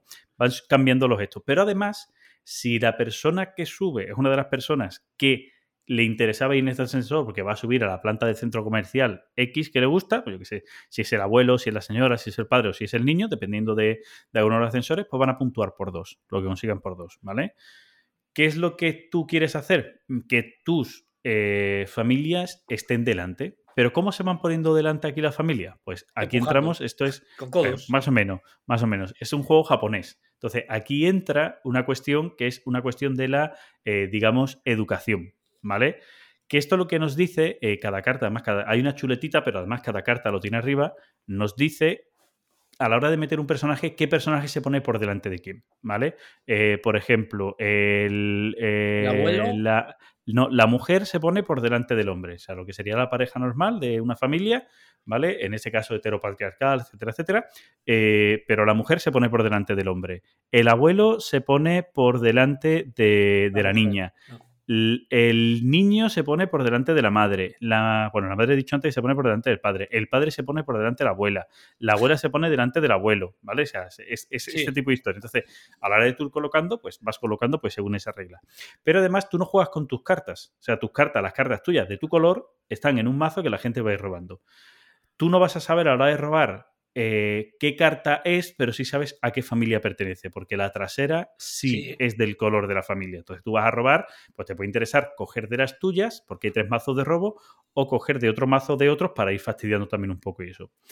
Y con otra condición, si en la cola de espera del ascensor se juntan tres cartas iguales del mismo tipo, o sea, tres niños o tres abuelas, ¿vale? Se van a tomar un café juntas. Esas son cartas que tú coges y te puntúan a ti, ¿vale? Entonces, eh, tiene cosas así divertidas en, ese aspecto. Juego pura interacción, puro puteo, nunca mejor dicho, ¿vale? Puro puteo. O sea, tú tienes muy bien colocado a tu personaje y yo te indiño dos personajes para llevármelo a tomar café y no puntúas, o te lo echo para atrás de otra manera, me pongo yo por delante. Este tipo, este tipo de historias, ¿vale? Eh, juego muy chulo, muy divertido. ¿Verdad? Esa interacción es que es muy, muy guay, funciona muy rápido, se ve muy bien. Es un juego que no te. No es como otros abstractos que hay mucho puteo, pero que te cuesta ver por, por la parte abstracta. Esto se ve muy rápido. ¿vale? Son condiciones que se ven muy rápido. Eh, ¿Podría adolecer el juego quizás de Kingmaking? Porque, claro, se puede Es dar y se da. Se puede dar y se da la situación de que tú llegues al final y que la jugada que tú vayas a hacer a ti ni te sume ni te quite puntos, pero tú puedas decidir poner tu carta en uno de los tres ascensores y ahí sí fastidias a otros. Entonces, ki- Kingmaking o efecto Munchkin. no, Kingmaking. Kingmaking, porque aquí, aquí se, o sea, el juego acaba. ¿Vale? El juego acaba. O sea, Vale, no vale, da vale. igual. Tú- vas soltando cartas y el juego acaba. ¿Vale? No eso. Tú vas a siempre a tener dos cartas en mano, juegas una, robas una, juegas una, son- robas una. Y hay una ronda en la que nadie roba cartas y de las dos juegas una y te quedas con una en mano que no vas a poder jugar. Por lo tanto, ahí acaba, ahí acaba la ronda. Se juegan tres rondas distintas, se van, a- se van sumando puntos y, y listo. O sea, no tiene mayor historia. ¿Vale? Juego de cartas, ya os digo, que es muy, en ese aspecto muy simple, pero una interacción muy divertida, muy, muy divertida. Este, la- la- pa- para la próxima vez que hagamos así algo tal, llévatelo que. Sí, sí. que Me, me- ese me- me- me ha despertado el interés eso, o sea, esa interacción y eso tal, me. Sí, sí, a ti es de los que te van a gustar. Por es de los eso. típicos rollo medio filler que a ti te pueden molar. Por eso, por eso, por eso llévatelo. Vale, yo me lo llevo. El autor se llama Sashi. ¿Vale? Entonces su editorial se llama Sa- Sashi en Sashi. Shashi. O. Sashi. bueno, pues este es eh, frente, a lo- frente a los ascensores, que como digo, sale, bueno, ya, ya lo tenéis en tienda, vamos, cuando estéis escuchando esto ya lo tenéis en tienda. Y no sé el precio, pero supongo que será un precio contenido. Si queréis, os lo digo, y así ya tenéis toda la información en un segundín. Porque Y- como ya os digo, Pa- pasa también el enlace para que nos pase la comisión. también, claro, eso siempre. Eso siempre. Eh, 14,95 PVP. O sea, Bien, 15 no está mal, euritos está mal. PVP. ¿vale? O sea, decir Vosotros pagáis, seguramente vosotros pagáis 17 y decís, do- los dos son para conexión lúdica. sí, lo ponéis ahí, ¿vale? O sea, dos para conexión lúdica y ya está, ¿vale? A la tienda que sea. Tú se lo dices, Sí, todas nos conocen, no hay problema. O sea, siempre vamos por ahí con el cepillo Recogiendo. recogiendo. Bueno, eh, bueno, pues este es, no, es que no tengo más que decir del juego, ya así que todo tuyo, Guismo. Me pasó al último, que el último no es novedad, pero eh, sí cumple uno de mis requisitos, que es un juego difícil de encontrar. Y estamos hablando del mejor juego de Feld. Yo estoy levantando, nadie lo ve, pero estoy levantando una ceja diciendo, El ¿Cuál me nombre de la rosa. Bueno, si es que Eh, no, no hago, no, no, no, no, no hago nada con este hombre, Y- de verdad. Normalmente no se dice que es el mejor juego de Fel porque es el que menos se parece a un juego de Fel. No hago nada, no hago nada con este hombre. ¿Vale? El, el nombre de la rosa, eh, como se puede imaginar, es un juego que está basado en la película. ¿Vale? Entonces. O en la novela. ¿En qué está en la basado? novela. Bueno, es que mm, yo prefiero la película a la novela. También te lo digo así de claro, ¿eh? Porque Vale, vale. Humberto Eco escribiendo. ¡Ay! Sí, sí, bueno, vamos a ver la novela. Yo, yo, yo me la leí y os aseguro que hay capítulos que os podéis saltar, no hay problema, O o sea, sea, es que lo saltáis. Cuando te describe eh, donde hay no, la, la pared, de donde está el, el del penitenciario, si te- se tira como 3-4 páginas describiéndola. Ah, bueno, claro, o sea, en, la- bueno, en la, o- en la o- película son dos segundos. Sí, sí, o perdonad. O, o cómo es una de las liturgias que se dan allí en la abadía. Claro, entonces. Te Y la- todo el proceso al completo. Y la adaptación es muy buena. O sea, se come un par de cosas del libro, una cosa del principio, cuando. O sea, es decir, la primera deducción de Guillermo se la come, pero bueno, la adaptación es buenísima. Entonces, yo siempre que pienso en el nombre de la rosa, siempre pienso en la, en la película. Aparte está sin Connery también, que eso ayuda mucho, ¿no?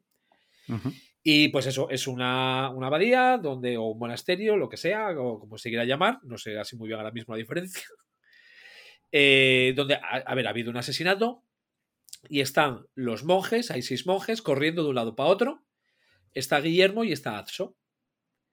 Entonces, eh, de lo que se trata el, el juego es de ser el monje del que menos sospechen.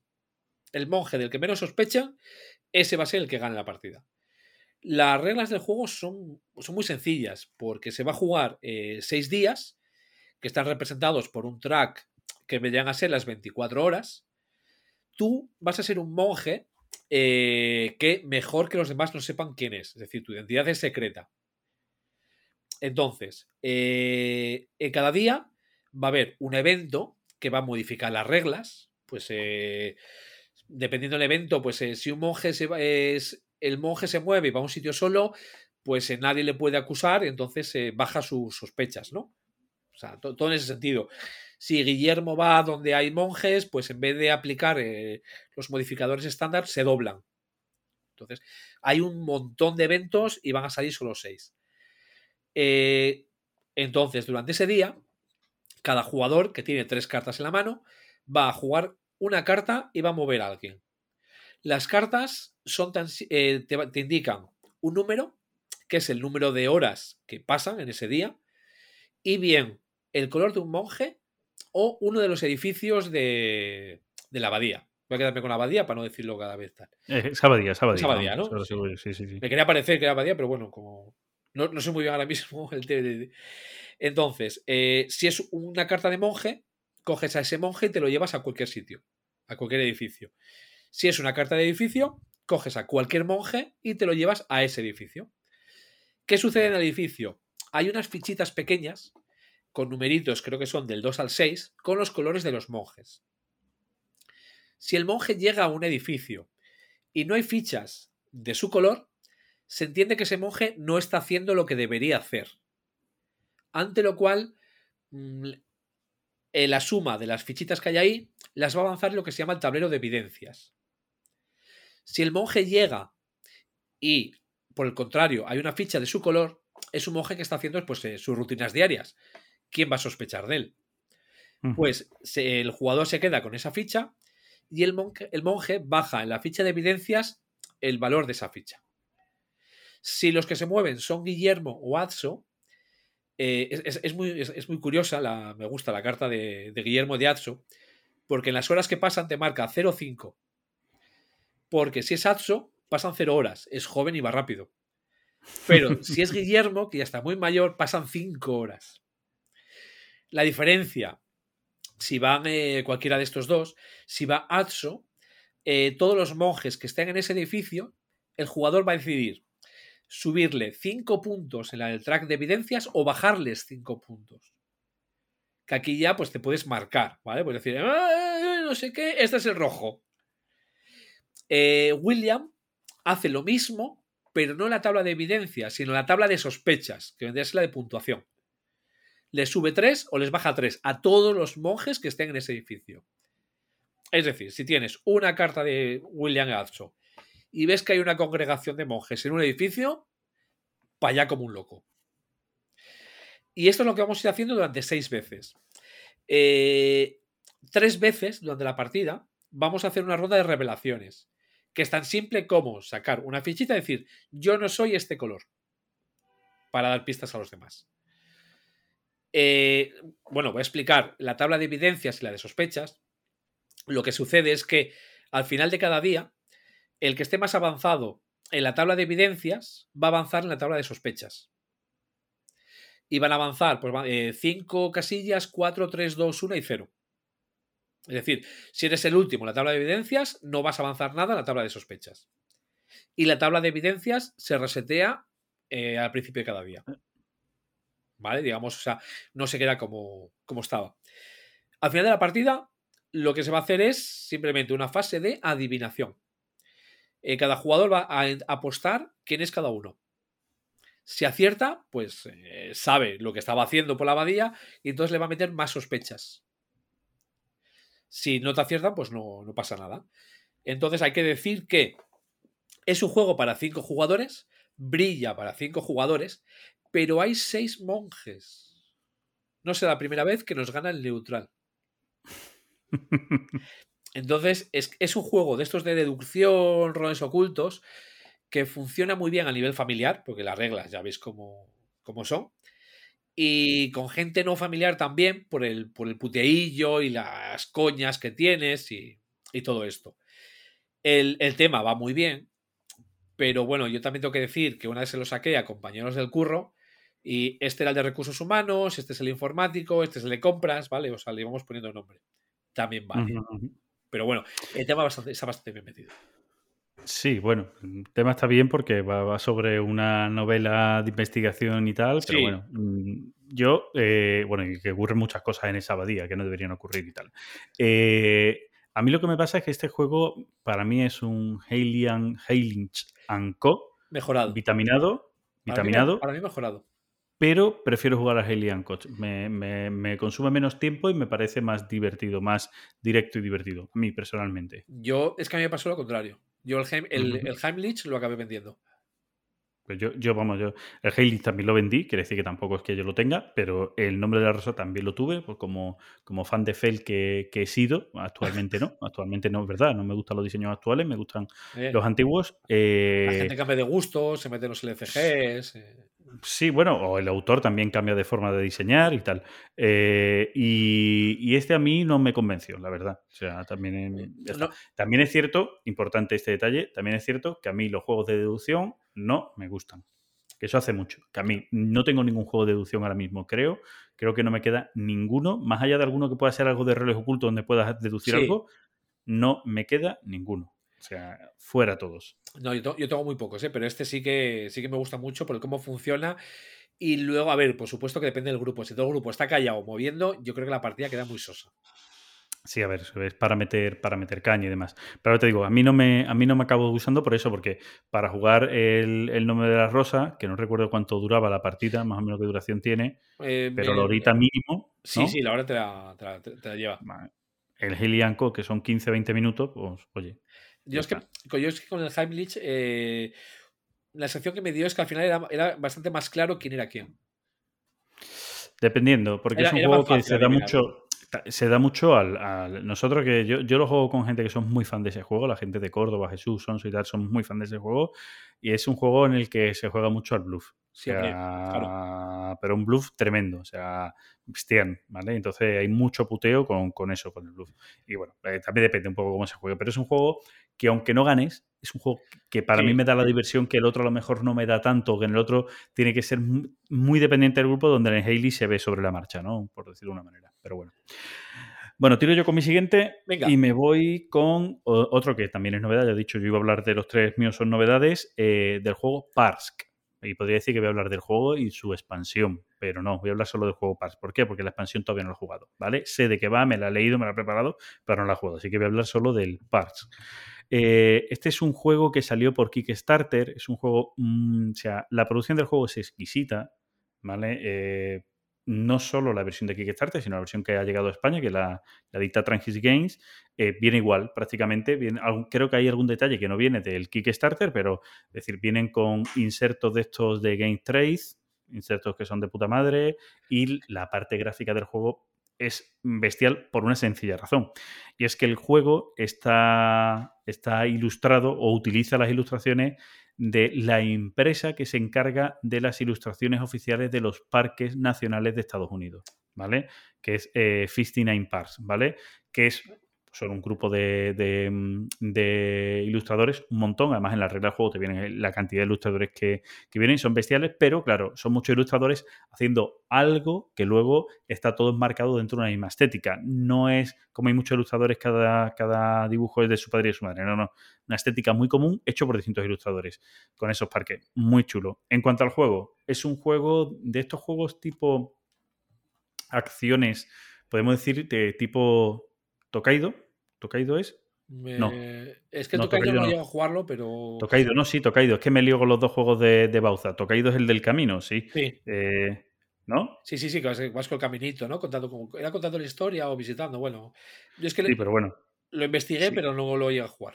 Sí, sí, Tokaido. Es que me, me, lío con el otro que ahora mismo no recuerdo. ¿Cuál es el del panda? El de los. Ah, el, el Takenoko. Takenoko, ¿ves? Me, me, lío, me lío con los dos, los tengo cruzados, ¿vale? Pues no, nada, que ver con Takenoko, con Tokaido, ¿vale? Es decir, un juego donde tú vas a seguir un camino, supuestamente tú tienes a dos excursionistas que van haciendo un sendero, entonces solo van avanzando hacia adelante, no pueden avanzar hacia atrás, y ese sendero, cada loseta de ese sendero es donde están las acciones que tú puedes hacer, que suelen ser acciones de recoger eh, los recursos que necesitas. Tú vas a ir recogiendo una serie de recursos que te van a dejar ir a un parque. Hay distintas cartas de parques naturales para visitar los parques y te van a dejar ir a un parque o a una zona de parque, ¿vale? De, de, distintas zonas de los, de los distintos parques naturales, ¿vale? Entonces, pues te van a pedir algún tipo de elemento. En el juego hay varios recursos, ¿vale? Pues tenemos el sol, tenemos el agua, eh, ¿qué más había? Sol y agua, creo, solo, ¿no, Frank? Eh, no, sol, agua, pino y montaña. Hostias, son cuatro, vino, ¿vale? Vino... Pino y montaña. Sí, sí. Y luego eh, hay un recurso que es un comodín, que son los animales, ¿vale? Que además en la producción del juego son animales de madera, todos los componentes, todos los recursos son de madera, los animales son de madera y son todos distintos. Cada, claro. cada miniatura es distinta. Hostia, pues, de puta madre, guay, ¿vale? ¿Y, y qué piensa el Amazonas de esto? Pues supongo que mal, supongo que mal, pero bueno. Eh, es, es, es, estadounidense, de los parques estadounidenses, le da igual el resto. ¿sabes? Ah, Mientras sí, sus parques no los talen, el resto da igual, ¿no? Eh, bueno, pues el juego puede, puede, parecer sencillo, ¿no? Porque es eso, tú vas avanzando, vas consiguiendo y eh, puedes al final del trayecto eh, o puede insistir una acción a mitad del trayecto, eh, puedes o bien ir a un parque, o sea, gastar los recursos que lo hayas conseguido suficiente y ir a un parque, o bien es reservar un parque. Tú puedes reservar parques para que ya sean para ti, que solo los puedas visitar tú, los demás no lo puedan coger y lo tienes ahí guardado para luego más tarde poder visitarlo. A la hora de visitar parques puedes siempre visitar los que están disponibles en la zona de coger carta de tablero central o los que tú tienes reservados, que puedes tener también los que quieras. Eso parece muy básico. Luego, por medio, pues tenemos unas cantimploras de agua, que cuando conseguimos agua y llenamos la cantimplora nos puede dar otros recursos. Tenemos equipamiento, que también hay un sitio donde lo podemos comprar, que esos equipamientos pues, nos dan fa facilidades. En vez de pagar agua, cada vez que quieras pagar agua, puedes pagar otros recursos. Este tipo de historias, ¿no? Que te van dando ese, ese tipo de combos. Y también tienes, y es una de las cosas que la gente critica un poco del juego, el fallo, eh, unas misiones que le llaman calendario, que es una misión inicial, como que te va a dar puntos al final del juego, ¿vale? Pero claro, te va a dar puntos y está como muy mal medido, creo yo, ¿no? En, en, esa, y es lo que la gente un poco echa para atrás, porque si te centras en, en ira por eso, te va a dar dos o tres puntos si has ido sí. no sé cuántos parques o no sé qué. Y dices tú, no me interesa, prefiero no echarle cuenta a esto e irme a todos los parques que quiera en vez de y pierdes... centrarme o obligarme, me va a dar más puntos, es, de la otra es, manera. Es un poco el, el fallo, por ejemplo, que, que, le metemos nosotros al Legacy, con todo uh -huh. lo que le hemos jugado, que también te da una, es, te da una, una carta de objetivo inicial, pero claro, uh -huh. al, al, final es como dices tú, ¿qué hago esto? Si hago lo de mi objetivo es como un puntito más, pero si hago esto son 10. Pues por ahí van un poco los tiros, ¿vale? O sea, es decir, eh, eh, por ahí pueden ir un poquito los tiros con, con, estas cartas, pues lo típico que te digo. Eh, si visitas no sé cuántos parques con no sé qué, son dos puntos. Si visitas ah, son tres puntos. Dices, hostia, es que la claro. diferencia es un punto más, un punto menos, mira, no me, no me complico. Pero en la expansión del juego, que se llama Nightfall, eso viene solucionado por muchas razones. Porque la primera, en el juego base, tú coges una carta de dos que te dan al inicio de estas misiones, eh, de este objetivo que tú tienes oculto, te dan dos, tú eliges una y la otra la desechas, cuando no tienes un objetivo. En eh, Nightfall, que como digo todavía no lo he probado, tienes, quitas estas cartas de objetivos, hay unos objetivos nuevos que aparte de que tengas de inicio, tú puedes siempre conseguir más objetivos nuevos. Y son objetivos distintos, más fáciles, que dan menos puntos, pero más fáciles cuando puedes acumular más cartas de objetivos que te van a dar más puntos. Yo creo que con eso se solventa un poco. También es cierto que Nightfall hace al juego, le da un toquecito más de profundidad, ¿vale? te das más loseta, más historia, cosa que no te da, o sea, cosa que posiblemente para ser familiar se aleja, ¿no? O te lo endurece ese, ese puntito de más que dices tú, mira, para explicarlo el juego a la gente, juego base, y ya si acaso, si le cogen el truco, ya meto, meto la expansión. Eh, hay una cosa que no he dicho y es importante, como digo, tú vas avanzando en las losetas, no te puedes parar en una loseta donde ya haya alguien, ¿vale? No te puedes parar. En el juego vamos a jugar eh, tres, tres años, creo que eran, ¿no? Tres años y vas a sacar distintas cartas. Eh, en cada una de ellas vas a, o sea, en cada una de las rondas, estas losetas de camino vas a aumentar con una loseta nueva. Va a ser el camino, va a ser más grande y va a tener algunas acciones nuevas. Que hay unas acciones básicas, que el camino siempre empieza con esa, más unas acciones avanzadas que se mezclan y en cada ronda va saliendo una. He dicho tres rondas, son cuatro. Cuatro estaciones. Son cuatro rondas. Y vas avanzando en cada una de ellas, vas añadiendo. Es decir, la inicial más tres, que es lo que yo me había liado. La inicial más tres. Y vas en cada una de ellas avanzando, ¿vale? Además, en cada una de inicio de ronda de este tipo, se saca una carta, que es un evento que, bueno, pues que genera para todos. Además, pone unos ciertos recursos encima de las cartas con un patrón que también varía en cada una de las rondas y demás. Pues todo eso tiene el juego.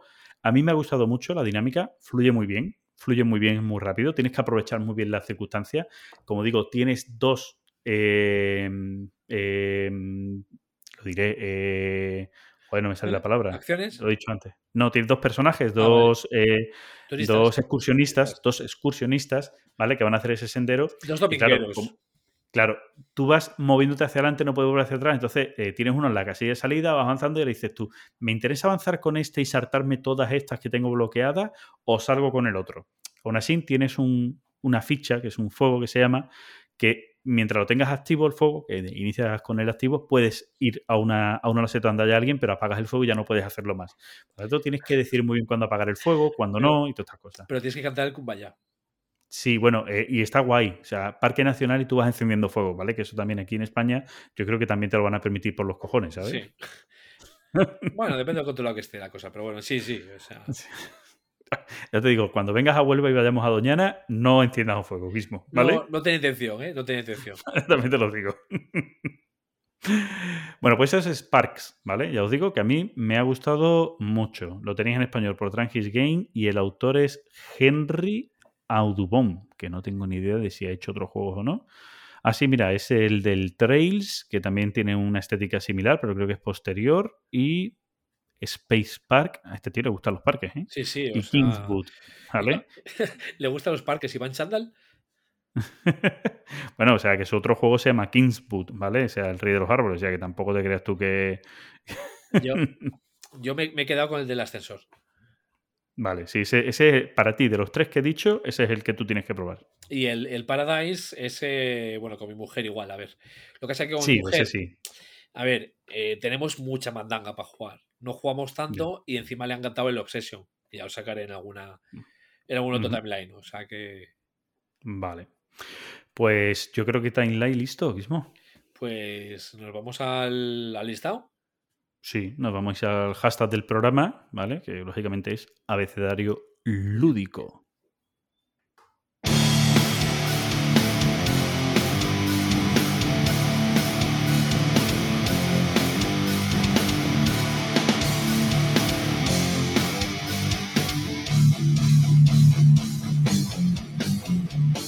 El hashtag del programa, programas del programa. Y ahora vamos a ver si nuestras predicciones se cumplen o no. Yo, yo había dicho cinco. Y yo seis. ¿Vale? Ahí lo hemos dejado. Y vamos a empezar por. por- Bueno, vamos a, vamos a explicar, lógicamente, Claro, claro. rápido. Lo hemos explicado al principio. De eh, las 27 letras que tiene el abecedario español, ¿vale? Digo el español porque tenemos la ñ, donde yo he hecho un poquito de trampa, también os lo digo.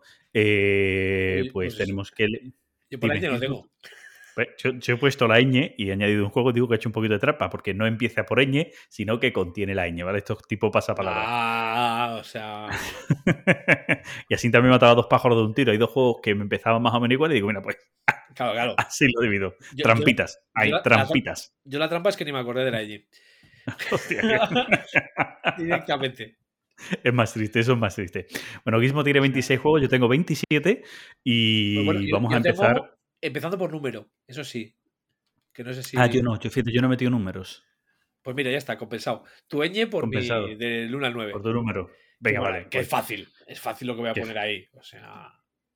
o sea, 18XX. Exacto. O sea que. Pero, ¿alguno en especial o en general? A ver, es en general, pero mi favorito es el 1862. Por ahora, tu favorito por ahora es el 1862. Lleva, lleva tiempo ahí, ¿eh? Lleva tiempo ahí. Hubo una temporada. una temporada que un año y medio lleva ahí. No, no, que va, que va, lleva más tiempo, el 62. Sí. El Pero 62 si has fue... estado también con el 22, ha estado el 17 No, siendo el el favorito. 17. El 17 y el 62 estaban empatados. Ah. Eh, lo que pasa es que al 17 le he bajado un medio puntito la nota porque depende del desarrollo de los, de los jugadores. Es decir, es un muy buen juego. A ver, estamos hablando a uno le tengo dado un 10 y al otro 9,5, ¿vale? En el 17 depende de los jugadores que la partida salga que sea al 17. Si no es una partida a un 30, normal y corriente. Mientras que el 62 ya directamente el juego, te- vamos, da igual el, el cómo juegan los, juegos, los jugadores que... Te obliga, ¿no? Te, te- te lleva, te lleva por el camino de tener que hacer toda esa mandanga que a ti te mola, ¿no? Eh, Entonces, es que tienes, a, tienes eh, fusiones, tienes eh, bloqueos, tienes eh, bajada de acciones, eh, tienes eh, O subidas, sea, tienes... que todo eso, que todo eso lo tenemos en el 17, pero claro, no es obligatorio que suceda y en el 62 Claro. te obligan un poco, ¿no? Es que en el 17 además tienes lo de las acciones en corto, pero claro, depende. Si todos los jugadores juegan al 30 y si se van con acciones eh, con compañías solventes, eh, acaba siendo pues eso, un 30 con fusiones. Bueno, pues, bueno, pues, pues esa será la diferencia. Y, y, bueno, pues es, digamos que tu selección ahí con número es un 18XX Sí, y especial para ti el, el El 62.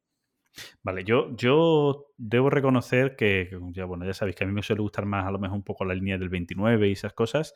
Eh, no tengo claro con cuál me quedaría, pero es cierto que creo que el Chesapeake, mm, digamos, lo estamos jugando mucho con, con esto, es el que me tira, ¿eh? Es a mí me sigue gustando. ¿eh? A ver, yo por ejemplo, la Sí, gente sí. que dice que es un juego de iniciación y que no tiene recorrido, me parece una tontería. O Es como, es como el bueno, 30. ¿Me vas a decir que el 30 no tiene recorrido? Sí, sí tiene, pero, pero te voy a decir, con el Chesa eh, tienes recorrido y, y una vez que la gente más o menos conocen todas, hay, hay, hay hostias a- ahondanadas, sobre todo en, en el inicio, ¿no? En las aperturas hay hostias ahondanadas y, y mola mucho, mola mucho. Y lo bueno es que es corto, eh, dentro de esas hostias y tal, es corto y, y funciona bien y rápido. O sea, no, no te vas a... a, mm, a esa- ese tortugueo que puede haber en muchos otros el- 18XX. La exportación de los trenes. Claro, en el que, eh, pues, si no tiene nada más, como no tiene las fusiones o no tiene otras historias, pues es como, hostia, si yo ya me he posicionado mal y ya no tengo historias y otros se han posicionado bien, pues venga, vamos a ir esperando que los trenes avancen. Que ahora mismo a nadie le interesa porque todos están cogiendo lo máximo de dinero que pueden con los trenes, pues está todo el mundo paradito. Entonces, es, eso en juegos que son cortos, tipo el Chesa y tal, no se dan. Aún así, tengo que reconocer que se nos ha dado en, en el anterior que echamos, ¿cuál era? El AL. El AL. Que lo jugamos Eh, sí, que te confundí. Sí, sí, porque tú ibas a, ibas a poner el LA y pusiste el AL. Eh, nos pasó un poco. O sea, un- ha, un- ha habido un Sí. tiempo de tortugueo ahí que se, frenó mucho la partida. Y yo creo que eso es un fallo que a lo mejor en mesa no se da tanto, pero es un fallo que deberían corregir muchos 18XX. Deberían tener, no sé, o sea, si decir, oye, eh, algún tipo de marcador, eh, cierto número de rondas con este número de tren desaparecen. Yo, X. ¿Ha llegado este número, este tren? Pues oye, un marcadorcito y tantas rondas. Que lo puedes equilibrar con más o menos rondas dependiendo del número de tren. Pero yo creo Yo que eso soy- le daría mucho juego a la partida. yo soy fan de la exportación y se puede meter, pero bueno, pero tampoco vería, tampoco lo veo como fallo, ¿eh? De los, es digamos un poco No, como pero- está pero- pensado, pero Pero al- algunos agilizarías o dirías, vamos a ver, el juego funciona bien y le- eh, la media va a hacer que eh, vamos a cambiar de tren del 4 al 5, vamos a cambiar en X rondas, en 3 rondas. Oye, pues si no pasa, yo obligo que en la cuarta ronda una más y obligo. Es decir, normalmente la mayoría de jugadores no van a apurar hasta el final. Pero ahí- si apuran hasta el final, obligo. Ahí ya te digo, hay, hay, hay, digamos, eh, títulos que sí lo gestionan de otras maneras. Sí. Y Eh, eh, uno básico también de iniciación, como es el Sino Venola, lo gestiona. Tiene su número de rondas y desaparecen los trenes y a tomar por saco. el CZ, el CZ, el Chesa tienen la exportación, el 17 exporta, el 80, es que el 80 es tan diferente en ese respecto, pero va- vamos, el 80 te lo arregla que ni pintado. Ujú. por- Pero también va por número de rondas, ¿no era? Eh, simplemente es la, a lo normal. Es una fase de acciones y luego entre una y tres de operaciones. Depende del título y de la fase. El 80 es, empezamos con una ronda de acciones y luego son rondas de operaciones. ¿Cuántas?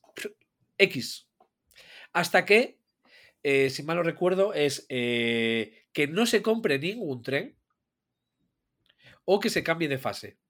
Es decir, que se compre un tren de, Y se cambia de fase. Es Se- decir, que se, agote, se agote un tren y cambiemos de, de trenes, de tipo de Entonces, trenes. digamos, ahí digamos te lo arregla porque eh, los trenes se están Pues, moviendo que. Eh, Pues ese tipo de, de historias, en mucho 18XX, obligaría a que no hubiera ese tortugueo. Es que, por ejemplo, la exportación la puedes meter, por ejemplo, en el 30, ¿eh?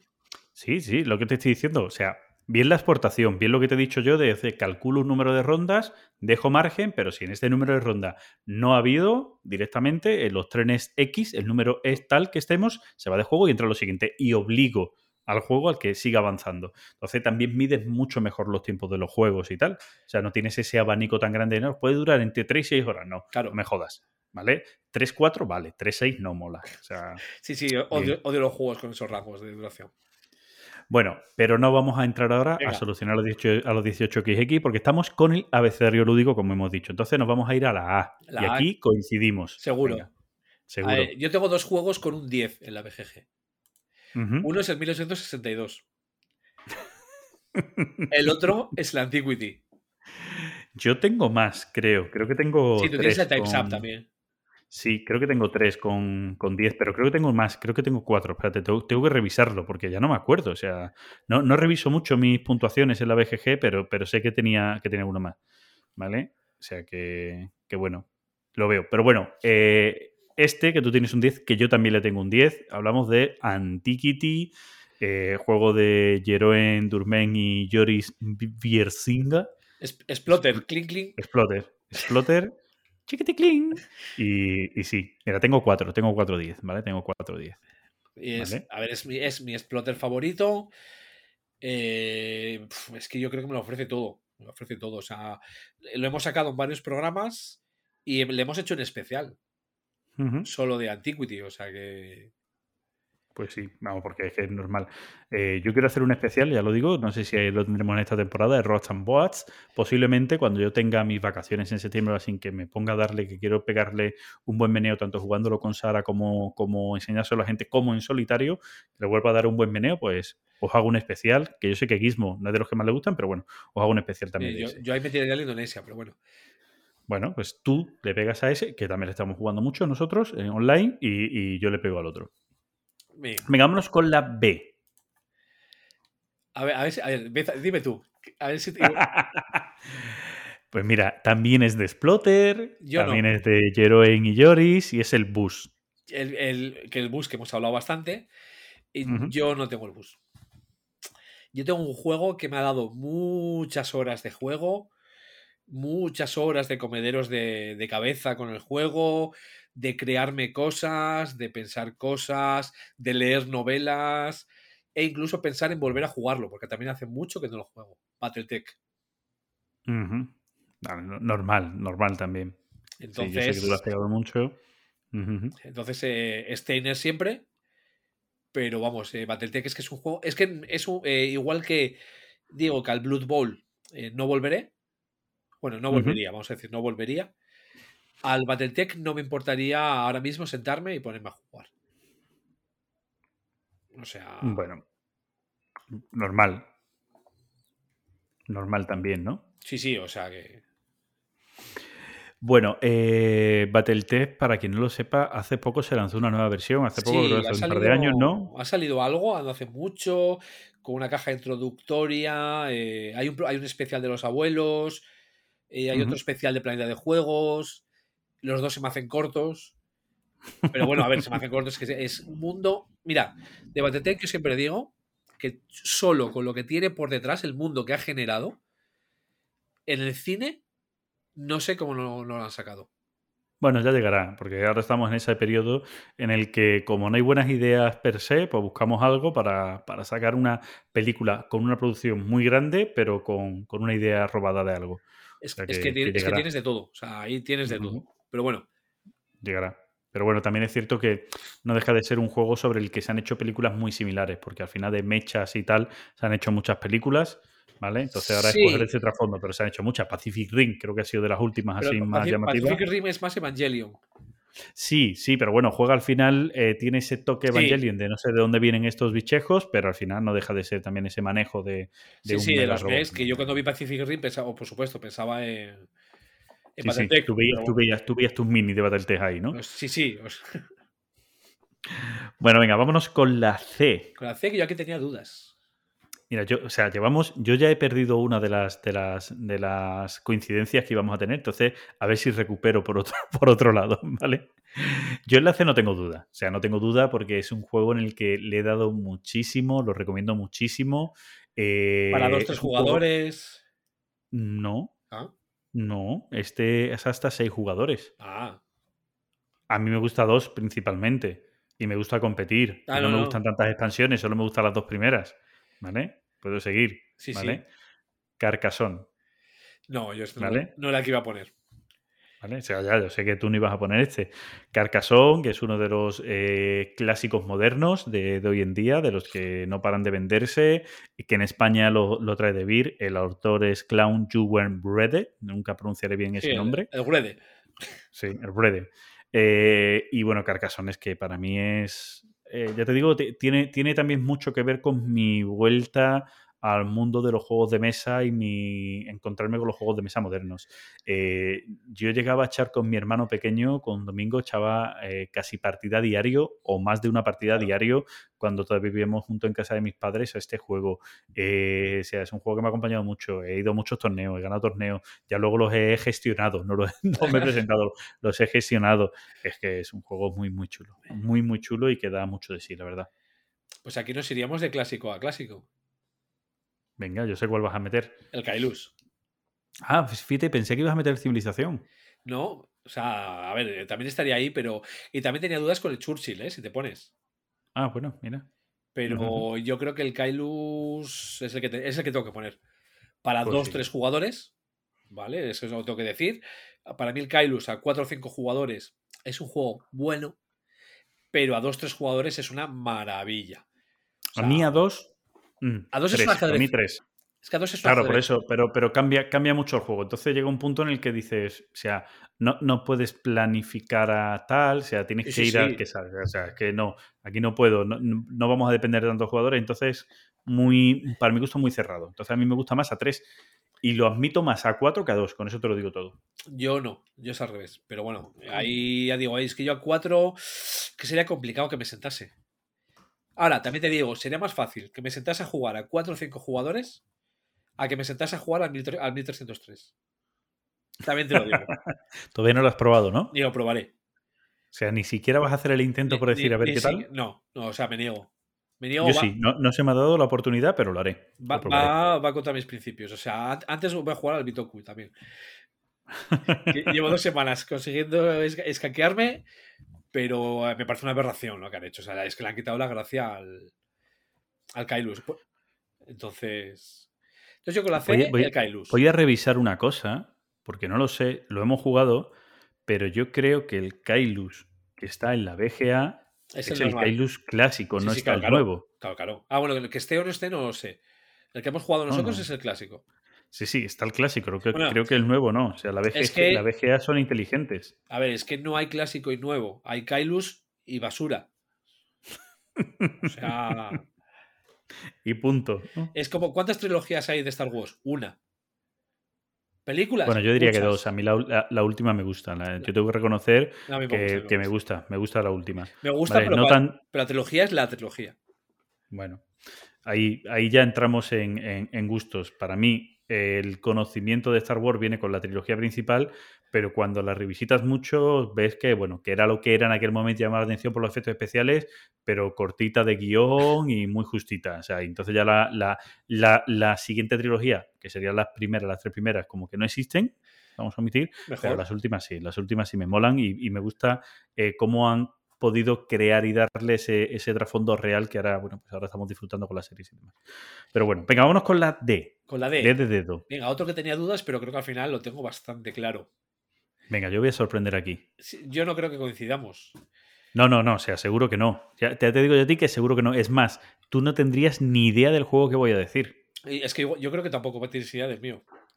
Te voy a decir que barajé el Dimager, Sí, me lo puedo creer. que barajé el Downfall of Empires Ese me lo pensaba que pudiera ser. y me he quedado Te encantó. con el Democracy Under Siege. Mira, era el otro que yo creo que tú ibas a meter ahí. Porque es un juego, por supuesto, bueno, para tres jugadores, que se puede jugar en una sesión, que eh, si consigues pasar el reglamento, porque es de los peores reglamentos que yo me he echado a la cara, o sea, ni ¿vale? Ni Eklum. O sea, el señor Lu- Luca Camisa que diseñe juegos pero que no escriba reglamentos. Por favor. Por favor. Eklum ya ni, ni una cosa ni la otra, ¿no? Pero bueno. Eh, y es que es un juego que una, una sesión de una tarde es un juego súper divertido que te da lugar a eso, a rolletes, eh, el tema político, está muy bien metido todo el tema histórico, eh, te da el saborcillo, por supuesto, no puede que no pase todo lo que haya pasado, porque todas las cartas políticas que representan lo que iba pasando en la época, necesitas, necesitas una tirada de dado y, que, y conseguir el éxito. Puedes ganar sin conseguir las tiradas, ¿vale? O sea, entonces... Y con eso, es, a ver, es un juego que empiezas en el 33. Empiezas en el 33 y se acaba cuando empieza la Segunda Guerra Mundial. Ujú. Que puede suceder, mm, o sea, en el 39 es sí o sí. Pero puede suceder antes. Y es un juego eso que me da, eso me da, es que me da mucha diversión, eh, mucha tensión y me parece una maravilla de juego. Pues mira, bien, me alegro. Pues yo tengo la danza del huevo. Me- bueno, me, me lo podía imaginar, no me sorprendes, ¿eh? Igual no sé qué yo hubiese dicho, pero no me sorprendes. A ver, para mí ya, yo creo que ya os lo he contado alguna vez. Este, este es uno de los juegos de estos parties cafres, para, principalmente para jugar en exterior, si llamáis vuestra casa. Eh, es más, eh, es un juego que eh, creo que ya no se va a conseguir. Yo imagino que al final lo reeditarán, porque Eh, lo que yo lo, hicieron lo fue en la sacar... FNAC, ¿no? Pero la nueva edición esta... Claro, la nueva edición que ya no se llama Danza del Huevo, sino, sino Los Huevos Locos, el Crazy X, que es la, la nueva edición del juego, en el que ya no están los huevos de goma que se tiran y rebotan y todos corriendo y estas cosas, sino que todo se ha hecho para que se pueda jugar en una mesa sin destrozar tu entorno, ¿vale? Por, por- por entendernos. Entonces, bueno, este juego de Roberto Fraga, que en su día sacó la editorial ABA y que yo creo que volverá. Sinceramente, creo que el juego volverá, sí, vamos, yo lo tengo, lógicamente. Eh, y digo que volverá porque el juego es, fue un éxito de ventas, es decir, un juego que se ha vendido a nivel mundial, eh, de estos que se ha vendido, que se ha copiado, ¿vale? Que se ha copiado, que ha habido denuncias por las copias y estas cosas, sin pagarle al autor y a la editorial madre y este tipo de historias. Y, y es un juego que para jugar, como digo, para jugar en exterior, para jugar adultos o para jugar niños, es una auténtica flipada, es muy, muy divertido. Mm, hace tiempo, yo creo que volveré en las próximas jornadas de Huelva a, a meter torneo. Hace tiempo que no, que no monto torneo de, de esto, pero los torneos jugados por gente adulta, donde más pones un premio que sea curioso, no especialmente caro, pero curioso, es, es muy bestia, es que es muy bestia, muy divertido. Así que para mí es un juego que quien no lo conozca debe conocerlo, debe conocerlo y debe probarlo. O sea, yo, yo lo tengo. eh, bueno, el Peque se, se entretuvo con los huevos sin jugar a Danza del Huevo. Y al final los recuperé todos, pero no, Sí, sí. no rápidamente, porque uno aparecía por debajo del sofá, otro aparecía. Bueno, normal. Es normal eso, pero bueno, está muy guay. Bueno, vámonos con la E. Venga, con la- Aquí, aquí no acertamos el uno del otro. No tengo ni idea qué vas a meter con la E. Pues eh, va a ser poco original, porque, a ver, no tengo mi Excel con toda la lista, entonces con el que me haya quedado, de los que tengo con la E, es el nombre de la rosa. Ah, vale, mira, lo acabas de nombrar antes, así que entramos un poquito. Vale, yo voy a hablar de uno que, que yo sé que a ti también te gusta, te gusta más la primera edición que la segunda. Yo tengo la segunda, no encontré la primera. Es Evo. Sí, me, a ver, me gusta. Me gusta la, la primera por el toque desenfadado de los, de- del Sí, diseño. Sí, sí, pero después el juego sigue siendo el mismo porque no ha cambiado nada, solo ha cambiado la estética en la segunda edición. Y bueno, estamos hablando de, de Evo, que es un juego de, de Philly Callers, que sacó la, la extinta Descarte, que a día de hoy, con la segunda edición, fue el grupo Asmodee, creó el estudio eh, Descarte, no sé qué, porque era como, un segundo nombre, o Estudio Descarte, o Descarte sé. Estudio, no recuerdo. Yo Pero bueno, re- re- claro, recuperando el nombre de, de ese mítico estudio y recuperaron algunos juegos y entre ellos recuperaron este, este. Un juego muy también eh, muy fácil, con una interacción muy divertida en el Sí. que vamos a hacer unas pujas. O sea, es que el juego lo tiene todo. O sea, es, es la interacción divertida de pujas, por un lado, de control de áreas mayoría, bueno, control de áreas, es control de área, no es mayoría, es control de área, por otro lado, los dinosaurios. de echarte a eh, gente. Claro, con además tu parte que, que tiene que ver con la subasta de evolución de tu dinosaurio. Entonces, como, como. Bueno, O de tu especie de dinosaurio, para ser claro. Entonces, juego que está muy, muy guay. O sea, Y, muy y guay. luego, con la edición antigua, lo que te divertías poniendo las cositas en el dinosaurio. En el dinosaurio, Donde exacto, las, que- las que- cosas las ponías donde no era. claro. Para, para hacer más feo el dinosaurio. O sea, Y cosas más raras. el- a ver, para mí el problema, y lo digo entre comillas, que tenía este juego, al igual que me gusta más el arte desenfadado de esa primera edición, es que luego el juego no era tan desenfadado como el arte. Es un juego, digamos, a- a- que llega a ser durete por la interacción que tiene. Pues sí. Sí, Entonces, sí, sí. Pero, pero, a ver, Durete, Durete, vamos a ver. Por la o sea, interacción. asequible, asequible a nivel Sí. familiar, es un juego que se entiende fácil. o sea, lo que es Vale, lo que pasa es que la interacción es muy dura. Exacto. Claro, exacto. La interacción es muy dura en el juego. Entonces, eso es lo que puede echar a alguien para atrás. Pero el juego, es, o sea, no voy a decir que sea el mecanismo de un chupete, pero casi. O sea, es Sí, sí, subasta, es evolución y, y moverte. Nacer y moverte. O sea, en el tablero, ya está. Sí. No tiene mayor historia. O sea, subasta Vale. así un poco al estilo. Ay, que se me ha olvidado. El Amurrey y estos. De... Sí. Y, el, y el Homesteaders. Por ejemplo, O sí. que- Subasta que hay un track en el que están fijadas las apuestas en ese track y conforme vas subiendo en ese track, si tú pasas por encima de alguien, ese- echas a ese alguien del track que tiene que irse a otro lado o a ese mismo, pero más arriba, lo típico. Eso es. Bueno, eso ha sido la E por nuestra Ah. ambas partes. Eh, ahora coincidiremos, creo yo. Sí, ahora sí. Ahora un juego que ya ha salido en español, mal que nos pese. No, a mí lo que me duele es, la- es lo de una ver una La trasera. trasera con Sí. dibujo. O sea. Sí, sí. y Pero me- bueno, ya está. Pero ver, por lo demás, a mí me da igual. O sea. Bueno, hablamos de Food Chain Magnate, de otro exploter, nuestros autores favoritos, Joris y Jeroen. Y bueno, poco más que decir de Food Chain Magnate, que Sí, yo creo que ya lo hemos dicho todo. Es que Vale, es el, es el exploter que les ha, digamos, metido como súper conocidos. Sí, Es, es lo que, es lo que decía también, ¿no? Que yo estoy pensando ya en dejar exploter porque ya son muy, ya son Muy muy, mainstream para ¿no? ti, ¿no? O sea, entonces.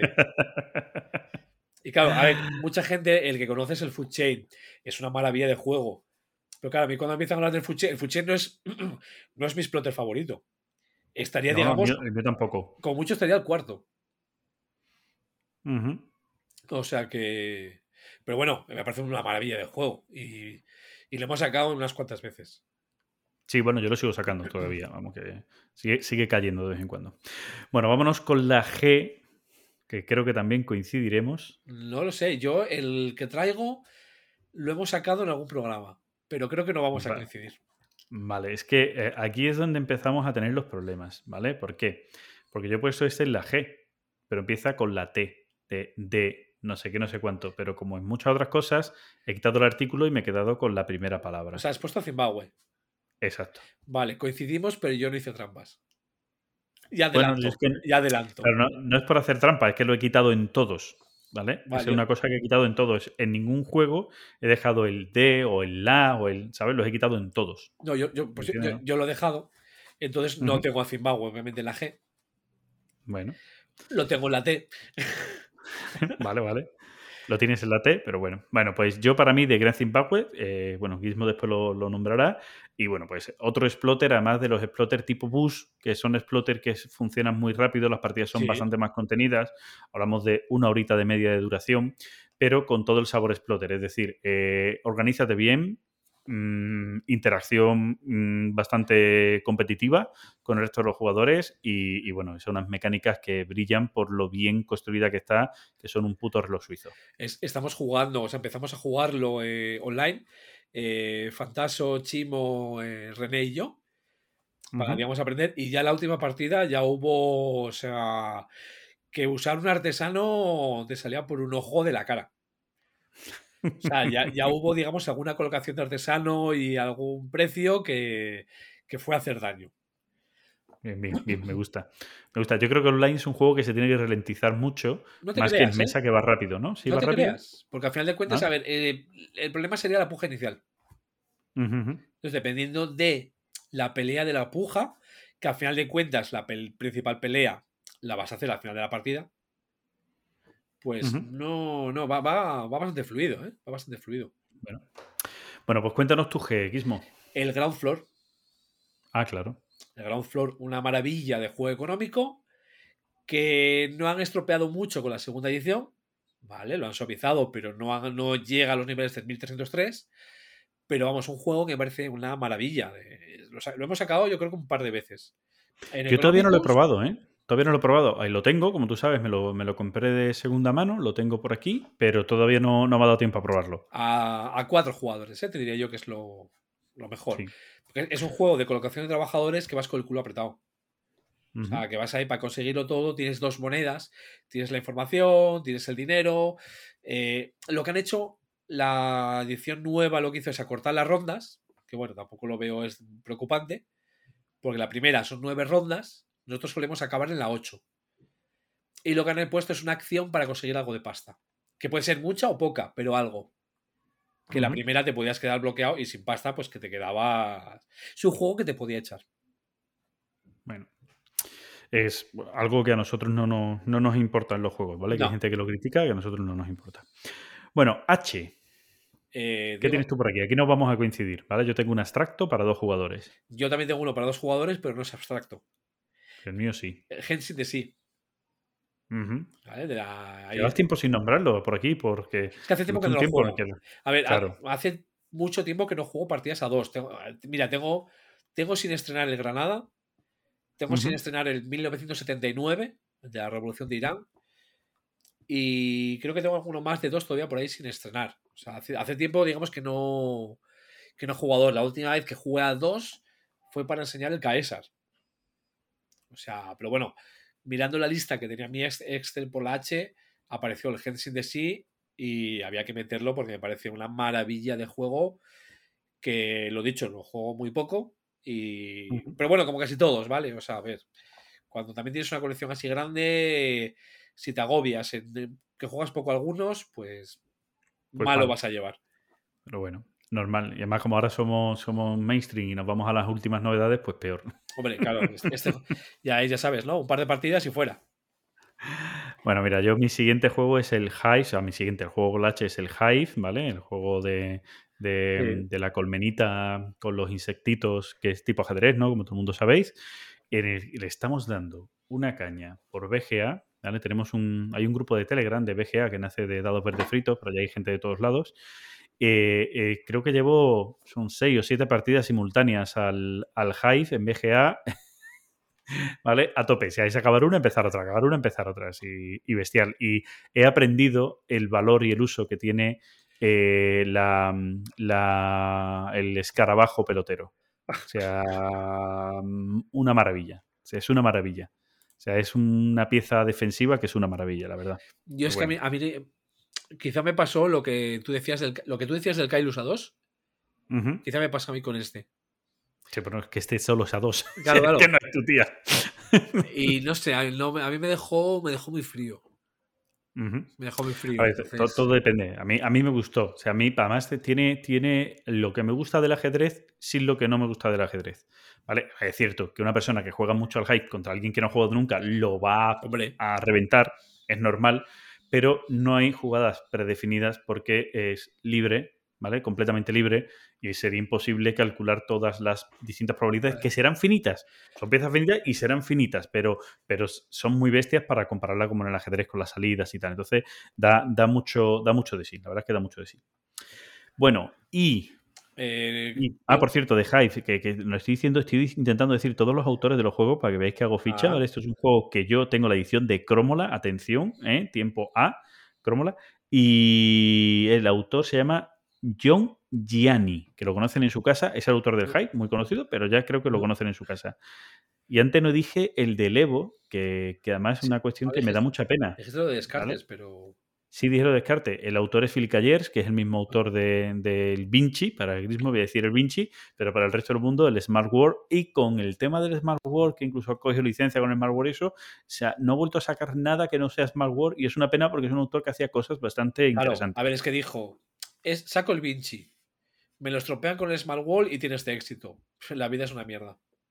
Claro. Y ya pues me quedo haciendo Smart World. Y ya está, o sea, ese fue. Se, fue, se metió en un monasterio, Hizo o sea, hacer vida monástica y ha. Ha dejado los juegos. Venga, nos vamos ahí con el, con el siguiente con el siguiente que coincidimos, ¿no? La I, hombre, si es que si no coincidimos, sería raro. Indonesia. Indonesia. Indonesia. El otro exploter. O sea que, O sea, que ya está. Ya es- vamos, ya vamos, ya vamos por cuatro. ¿Cuatro? he metido ya el en Zimbabue. Sí, Ah, vale, vale. el Zimbabue. o sea, además, que- Antiquity, Food Chain, Indonesia y el que yo ya, Zimbabue. ya he adelantado. Vale, Así que ya vamos por cuatro. O sea, si tenemos solo uno más, ganas tú. Si tenemos dos más, gano yo. Bueno, Indonesia, poco más que comentar, que ya hemos hablado de él largo y tendido. Eh, haremos un especial, tú del Indonesia y yo del Rosambo, así que eh, listo. Vámonos Sí. con la J. Con la J. eh, no, yo tengo un juego para dos. Yo tengo un juego party, ¿El Jungle Speed? claro. Yo tengo el Jumbo. Jumbo. De- que, que es el. Luego salió la, como la revisión ¿no? del juego, que es el Asante, ¿no? Creo que, sí, Porque creo que es el prácticamente el mismo juego, del mismo autor y mismo juego prácticamente, ¿no? Yo tengo que decir que me empecé a fijar en este juego porque empezó el típico run run de que el autor le había dado un 10 en la BGG. ¿Vale? El autor es Ujú. el Rudiger Dorn, que es también es el que hizo el Goa. Eh, también ha hecho el Emerald, y ha hecho, bueno, ha hecho cositas, digamos así, también eh, muy interesantes. Y a raíz de este rollo, yo me fijé en el Jumbo. Y también es cierto que sí, el Dorn le dio un 10 a su juego, pero es al único el que le había dado un 10.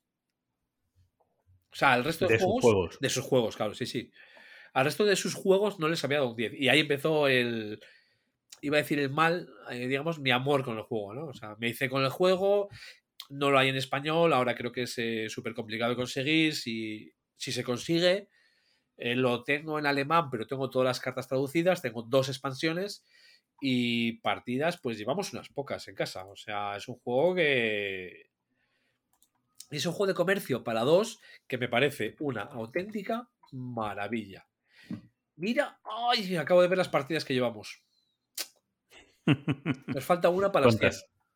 Mira, muy bien. Muy bien. Bueno, este, eh, este autor, como dice Gizmo, es un autor que siempre ha hecho juegos que son bastante abstractos. O sea, eso es tema pegado a más no poder Sí, sí, a ver. en la mayoría de sus juegos. Pero eh, bueno, que yo creo que la mayoría de gente lo va a conocer eh, Por posiblemente por, por- por el. No, más que por el Goa, creo yo, es por el juego Las Vegas o por el Estambul, ¿no? Es que como el Istanbul me parece un bluff.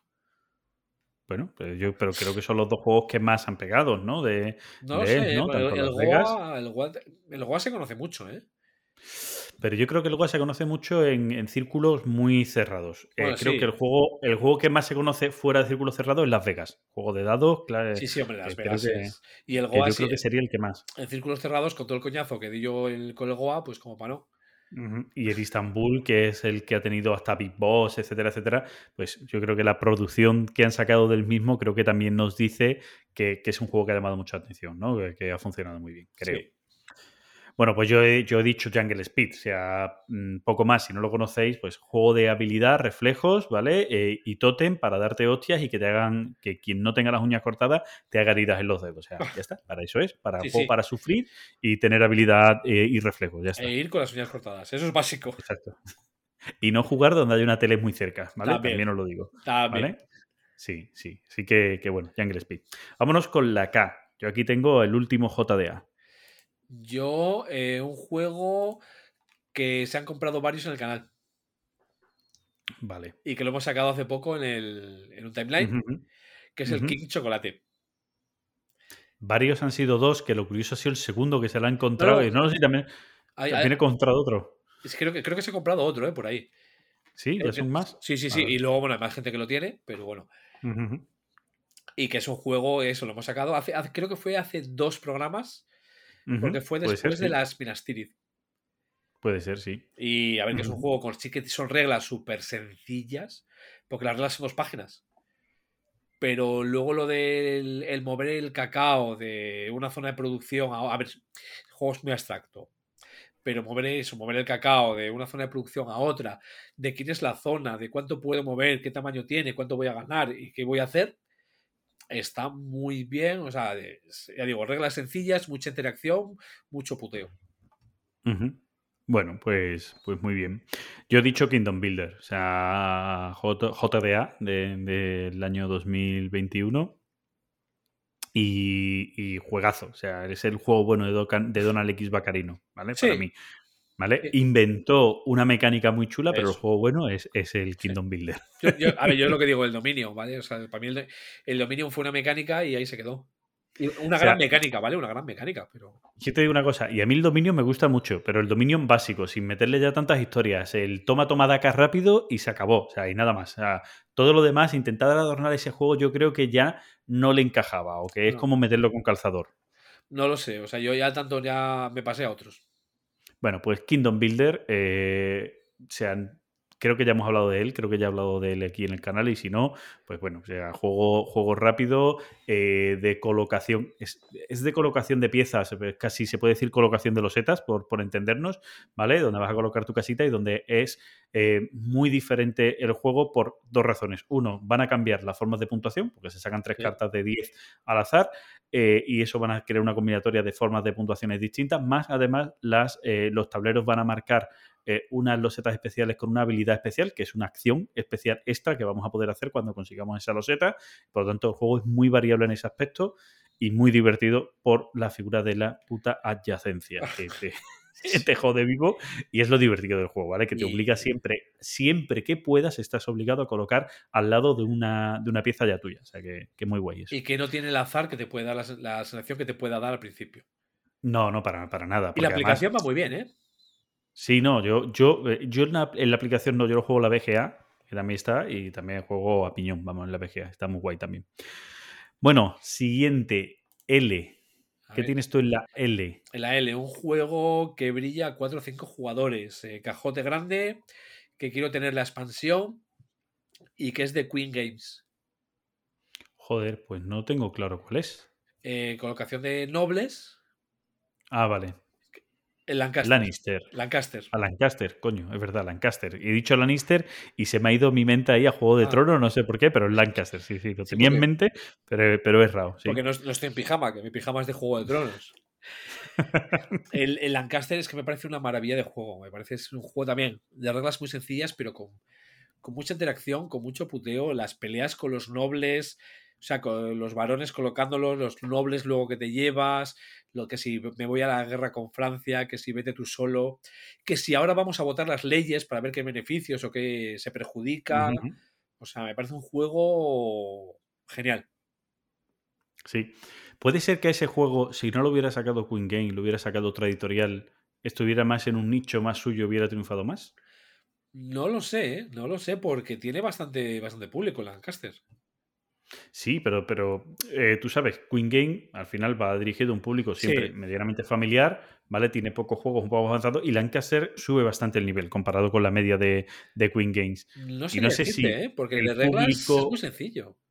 Sí, de reglas sí, de, hablamos de profundidad de juego. Claro. O sea, es un juego donde para ganar tienes que jugar muy bien, o sea, tienes Sí. que estar muy atento, ¿no? Pero bueno, creo yo que hubiera brillado más a lo mejor en otra editorial, me da a mí esa sensación. Pero bueno, a ver si, ojalá, de Vir, ojalá lo publicara en español, que también le daríamos una segunda vida por aquí al juego. Yo con la L tengo el London de Martin Wallace. Y Bien. yo tengo el London primera edición. Y mucha gente me dice que la segunda edición lo ha mejorado. No lo he llegado a probar todavía. La Yo he oído, ¿eh? pero Eso he oído.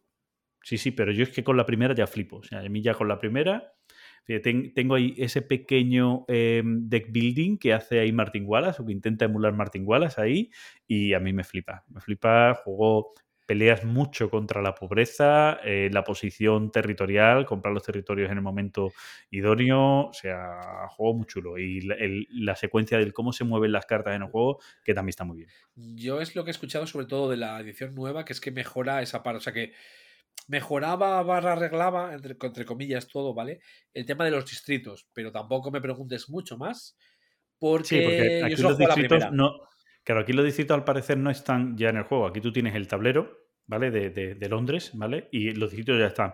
En este van saliendo. Cada. No sé cómo, cómo, no sé bien, pero van saliendo. Entonces, eh, no está todo ahí. Entonces, no vas directamente a por los Claro. mejores distritos y dar esa, esa pequeña carrera. Pero para mí no es un fallo. Entiendo que haga eh, ese desnivel de quien tiene experiencia y quien no. ¿Vale? Que es un poco lo que puede crear el, el London de primeras que en el otro no lo crea, porque en el otro es cuando sale. ¿vale? Y entonces aquí no, aquí pues, puedes tener eh, claro hacia dónde tienes que ir de inicio, que otra gente a lo mejor no. Pero bueno, no creo que sea un gran fallo, ¿vale? Pero bueno, ahí está. Vámonos con la N. ¿Qué tienes en la N? MM. M. Ah, sí, usted me salta la M, perdón. Sí, M. Venga, ¿qué en la tienes en la M M? tengo un clasicorro que hay que jugar con la segunda edición y hay que saber con quién juegas. Segunda edición que Siete jugadores, a poder ser. No sé cuál Machiavelli. es. Ah, Machiavelli, hostias. Machiavelli. o Clásico, sea, clásico, sí. Un juego en el que tienes que saber con quién juegas porque puedes perder amigos tranquilamente. Tranquilamente, sí, sí. Eh, es el juego de ahora te traiciono, pero ahora te ayudo. Ya te vuelvo a traicionar, ya te vuelvo a ayudar. Y igual que lo hago yo, lo hacen los demás. O sea, Sí, muy claro. Y ese eh, saber asumir las puñaladas, porque eso, eh, con el que te estás apuñalando, luego te tienes que ayudar y si no te ayudas, mal lo llevas. El problema que pueda tener por, eh, es, a ver, es un juego muy clásico, es un juego de Avalon Hill, del año La Kika, y que se te puede ir a la duración. Eh, yo también digo, una de las opciones que me, que me gusta para jugarlo es jugar a, a X horas. Es decir, vamos a jugar 4 o 5 horas y como esté la partida, ahí se acaba. No puedes jugar con Power Gamers, ¿vale? Porque si estás jugando así y alguien dice, "Mm, quedan 10 minutos, voy ganando de un punto, si a largo de la diplomacia gané. Anda, chaval, para la próxima tú no vienes. Bueno, esa- esas cosas, eh, en los juegos antiguos que no tenían ese, es- no, no limitaban tanto los tiempos y muchas veces pues eso también se Claro. eh, era un poco difícil. Para, Claro, claro. A día de hoy nos costaría. Bueno, yo con la M, me cambio yo con la M, tengo un Stefan Fell. Ismo, con la M, Stefan Fell. Que a mí me mola mucho. Eh, Espera, espera, Stefan Fell. Ay, madre. Ah, sí, hombre, el de La Rosa de los Vientos. Eh, con la M. El Macao. Macao, tío. Claro, La Rosa Sí, de sí. los Vientos, donde van los recursos. Hostia, hostia, se me ha ido. Pensé, en mi mente pensé que había vuelto a nombrar, que había vuelto a nombrar el nombre de la rosa. No, no, en mi mente, digo, hijo puta, otra vez del nombre de la rosa. Vale, vale. Ese no, sería no, por la L. Sí, sí. Sí, sí, sí. Macao, Macao, Macao. Eh, he hablado de él ya también en el programa. Eh, juego muy divertido. El sistema de la Rosa de los Vientos es un sistema que creo que han emulado en otros lados, porque además que era una entrevista lo, habían nombrado, la escuela italiana lo, lo había utilizado en otro juego, como es el Tolkien. Ese concepto de eh, puedes coger algo ahora ya inmediato o puedes esperar a un turno donde puedes hacer cosas más potentes pero tienes que esperar turno. Es sacrificar eso de hacer muchas cosas o hacer pocas cosas más potentes. Entonces, eso con la Rosa de los Vientos aquí funciona muy, muy bien. Tengo ganas, porque creo que ya han llegado eh, a, la gente, no sé si al mercado, pero creo que a la gente sí, de La- probar la nueva, reedición. ¿no? No sé Sí, qué, qué pasará con No ella. recuerdo cuál era de los dos, porque habían sacado dos. No sé si este es Amsterdam o cuál es este, el Macao, creo que sí. Pero, pero tengo ganas de probar a ver qué ha cambiado, la verdad. Me, me perdí, eh, directamente. O sea, vi tal, Sí, pero sí, yo tampoco entré, vamos. O sea que, pero bueno. Venga, vámonos con la N. con la L. Venga, que yo ahí tengo un jueguito pequeño. Jueguito de caja pequeña, eh, control de áreas y mucha maldad. Bueno, yo tengo otro Stefan Fell. Tú tienes el de las ratas. Sí, exacto, yo tengo el de las ratas. Yo tengo el Noxford. Ah, sí, es verdad, ha hablado de él. Todavía no lo he probado, ¿vale? Ese llévatelo, eh, ap- apúntatelo, llévatelo para, para jornadas para, de las que coincidamos porque, porque tengo ganas de probarlo. Sí, no, no. Es, además es un juego que no es largo de jugar, es muy sencillo.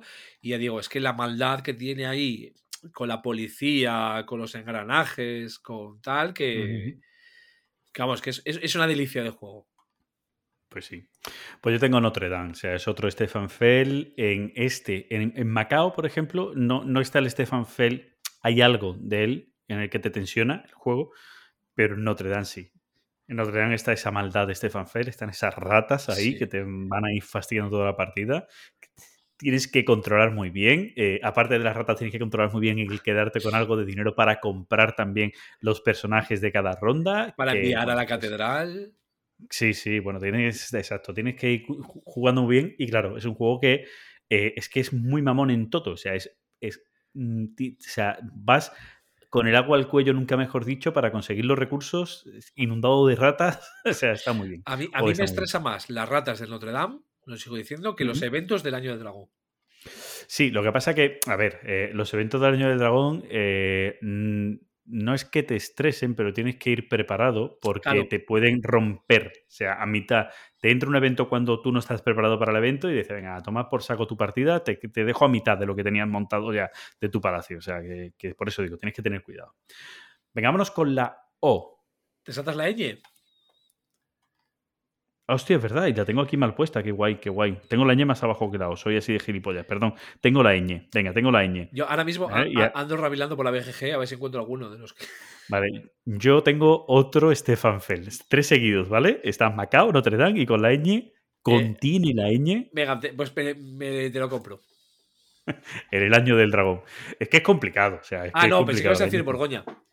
Ah, no, no, no, no. Tengo, o sea, no, porque además el Castillo de Borgoña te- te- lo pondría por la C, ¿vale? Y el año del Año dragón por la A. Podría haberlo puesto por la A, pero si bueno, hacemos puesto trampas, eh, hacemos Sí, sí, igual. sí. Sí, sí, pero no, este he puesto que contiene la ñ, el año del dragón. Ya sabes que para mí es mi mejor Stefan Fell, ¿vale? Es, es que me flipa eh, la tensión que crea el juego y la guerra que crea el juego me, me encanta, vamos. Por algo hice el juego del mes de este juego en su Sí. día y sigo orgulloso de haberlo hecho. O sea que, que sí que está ahí el trabajo, se ha quedado en la, en la BSK. Es un trabajo muy, muy chulo sobre este juego, la verdad. Yo, yo me había estado la ñ, pero bueno, aprovechando las trampas y tal, pues sacamos otro fel ya puestos. Y Venga. el Borgoña.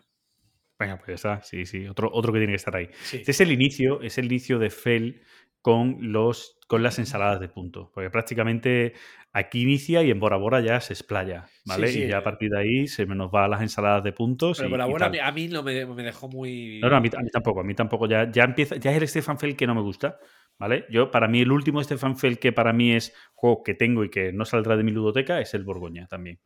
¿Vale? Y a partir de aquí hay una deriva de Stefan Fell que a mí personalmente no me gusta, que son las ensaladas de puntos con los minijuegos.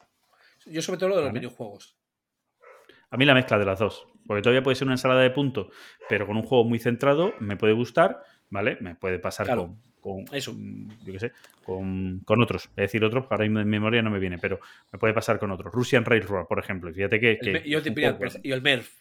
El MERF es un poco ensalada de puntos, pero tú vas enfocado. Exacto. Eh, pero aquí no, aquí ya Stefan Feld se va con los minijuegos y a mí no me mola. Pero bueno, pues bien, guay. Vengámonos con la O. Ahí que tienes por ahí por lado.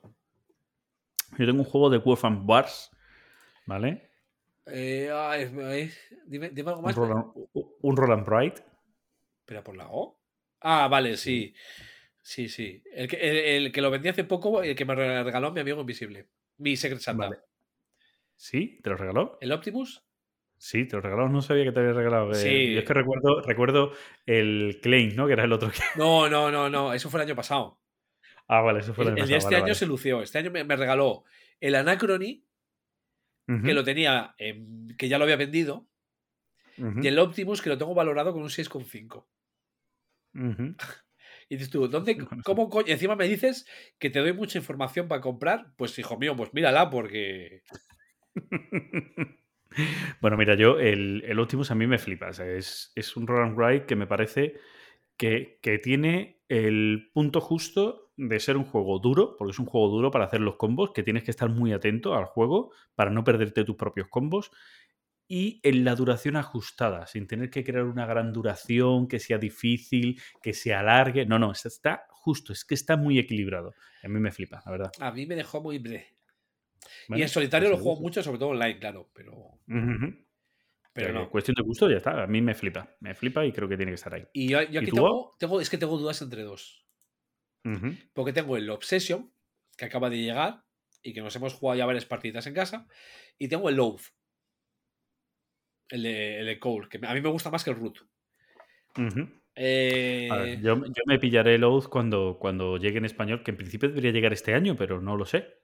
No sé, pero digo, eh, a ver, yo me gustaría jugarlo más, el Oath. O sea, no he tenido la oportunidad de jugarlo más. pero a mí me parece que está muy bien. El juego no es tan complejo como parece, pero es un juego que necesitas eh, saber, saber explicarlo o saber que te lo expliquen. Lo sigo diciendo, la primera explicación que la hizo, la hizo Mitchell eh, no fue fallo suyo, sino fue fallo de primera partida para todos.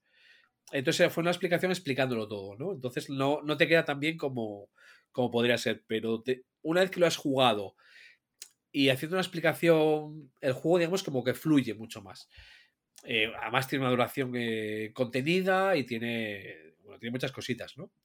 Y el Obsession, a ver, el Obsession es que nos ha gustado mucho, ya lo sacaré un timeline eh, en breve. Bueno, pero entonces, ¿por cuál te decides? Venga, me voy a quedar con el Oath. Venga, vale, muy bien, muy bien, me parece bien. Venga, vámonos con la P, con la P de Purro. Otro, otro que tengo dos dudas también. Yo aquí no tengo duda, o sea, aquí voy del tirón porque es una de las mejores experiencias lúdicas que he vivido, la he vivido por duplicado y ahora en ¿El breve porno? lo haré. ¿Eh? El porno. Como experiencia lúdica, mira, no está mal, ¿vale? Pero, pero no, no voy por ahí. Eh, ahora en breve jugaremos la, la temporada cero. O sea, Vale. ya sabes cuál es, ¿no? Sí, sí, hombre. El- el- ese juego me alegré cuando no le gustó a Belén. Ah, bueno, pues, pues nada. Es que a ti, a ti las cooperativos no te van, o sea, a ti Mira, es- cooperar a las ONG, ¿no? O Esa gran frase de Max, de, si, quieres operar, si quieres cooperar, vete a una ONG. Pues eso, para mí Pandemic Legacy, o sea, es, ya os digo, es la experiencia Legacy, la, la primera, el primer Legacy que, que, que más o menos hizo popular el, temo- el término Legacy, estaba anterior en un RIS, como ya todo el mundo sabe, pero a- a popular se ha hecho a partir del Pandemic Legacy y yo la experiencia, he jugado dos veces el Pandemic Legacy 1 y he jugado dos veces el Pandemic Legacy 2 y es la experiencia, incluso habiendo ya jugado, es fantástica, es una experiencia maravillosa. Pues yo tengo que mencionar uno, pero me quedo con el otro. Tengo que mencionar el, el Príncipes del Renacimiento, que es el juego de subastas. Pero por la P me quedo con el Pax Pamir. Dentro de los. También, también, en ti, en ti también, o sea... Sí, sí, o sea, para mí, para ti y para todos. O sea, es un juego de, es que, que destila esta, esa interacción y esa maldad que, que me encantan los juegos. Sí, además, para, no sé si sigue siendo para ti el mejor diseño de Colberle. Eh, estoy entre ese y el Infamous Traffic, pero yo creo que me quedo con el Pamir. El Infamous. Traffic me, me parece una maravilla, ¿eh? O sea, es un juego que me imagino que lo acabarán sacando otra vez. Y aunque ya lo tenga de Holland Spile, pues igual me lo acabo haciendo con el, con el nuevo, ¿no? Pero Pues mira, qué bien. Bueno, nos vamos con la Q. con la Q. Yo tengo juego de subastas. Bueno, yo tengo, yo tengo un abstracto. Un abstracto que ganó el Spiel de Yares, Está pensando en el Quarry o algo así, pero. Wirkel. Ah, el Quirkel. No lo he llegado a jugar nunca, ¿eh? No lo he llegado a jugar nunca. Pues mira, es un juego que aquí sacó o, o saca, porque sigue estando a la venta. Es un juego que no para de estar a la venta. Ludilo o Ludilo, nunca sé dónde tiene el acento de esta gente. Creo que es Ludilo, que tiene el acento en la U, pero bueno. Eh, juego abstracto muy chulo, eh, más muy guay a la hora de hacer tus combos, a la hora de coloco una pieza y me hago dobles puntuaciones y tal, y está muy guay. Muy guay, muy guay. Yo tengo, eh, quitando el Príncipes del, Rena- del Renacimiento, por supuesto, el juego de subastas que recomiendo para 4, que es el QE. Sí. ¿Quién lo sacaba? ¿Quién lo sacaba? No, el QE no. ¿Cuál sacaban? Sí, no, el QE, ¿no? el que QE sacaba, ¿no? sacaron, También, lo sacaron en una edición con 5 jugadores, no es la edición de madera. No, pero que, que ahora en, en español, en español alguien sacaba, creo que.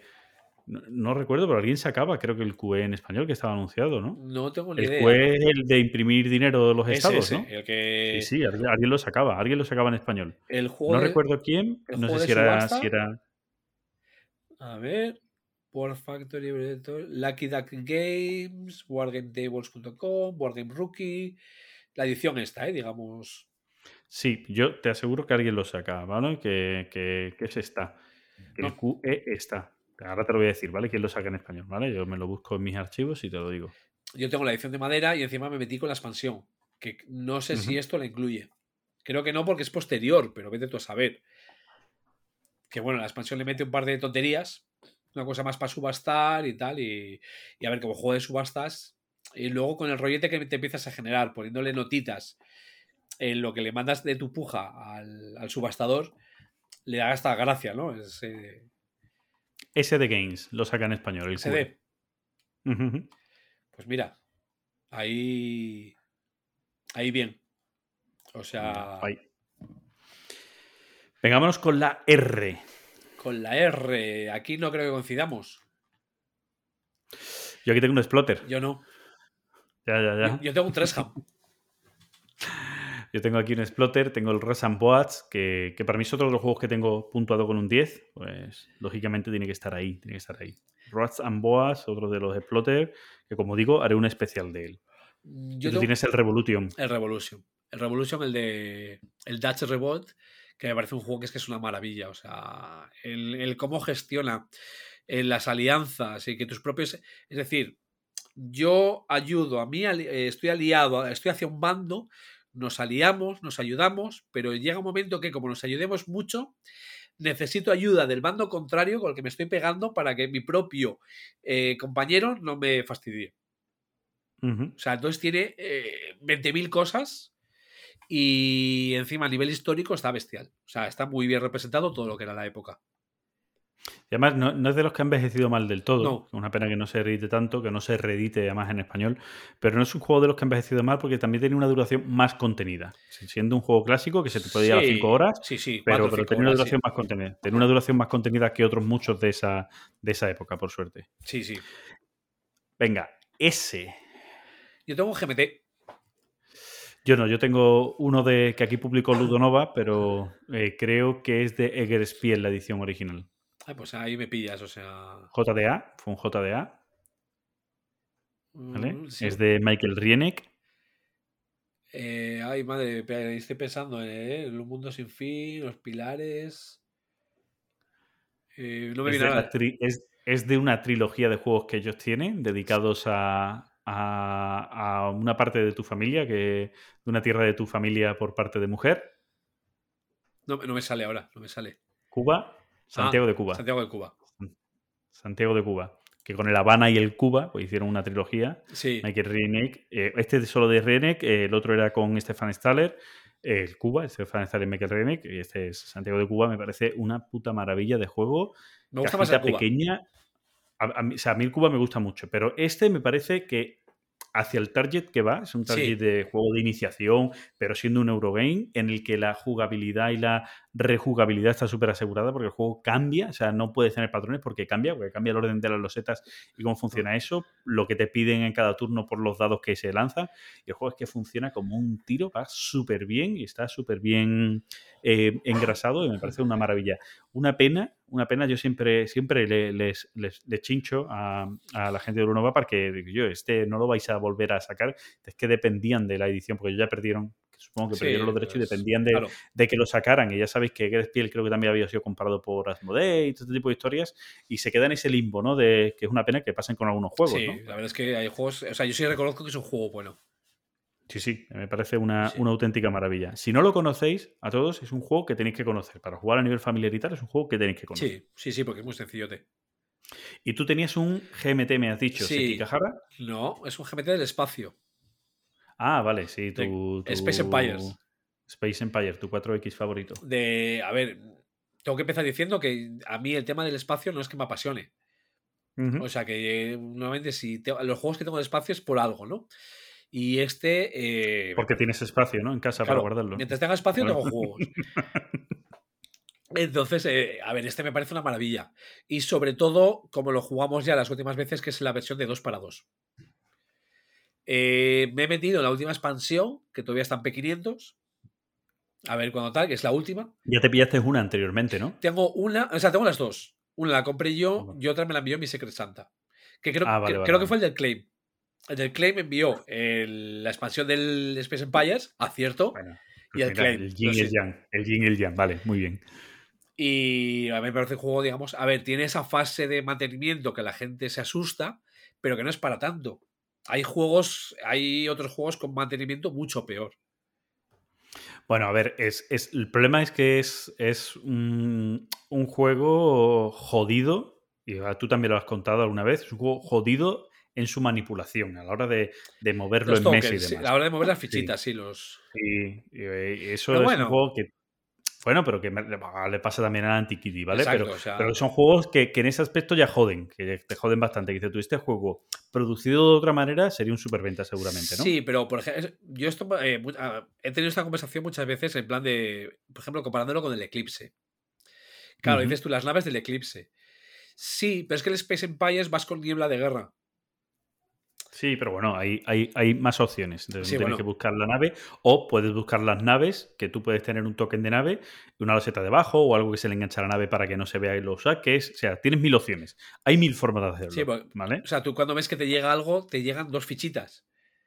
Sí. Una es el tipo de nave y otra es la cantidad de ellas que van. Entonces, claro, sí, puede pues digo, ser porque- desde un fake, desde un decoy, o sea, un señuelo, hasta, digamos, una- siete estrellas de la muerte. O sea, Sí, que sí. Porque digo que, sí, que hay opciones para hacerlo, para hacer esa niebla de guerra, hay opciones y hacerlo con una producción un poco más, y, más decente. y luego creo que no ayuda que dentro de las variantes ha metido cosas que para todos los que lo jugamos, eh, con- bueno, de, de mi círculo y tal, consideramos que son básicas. Como es, por ejemplo, la mejora automática de las tecnologías. Entonces, eso es como una variante.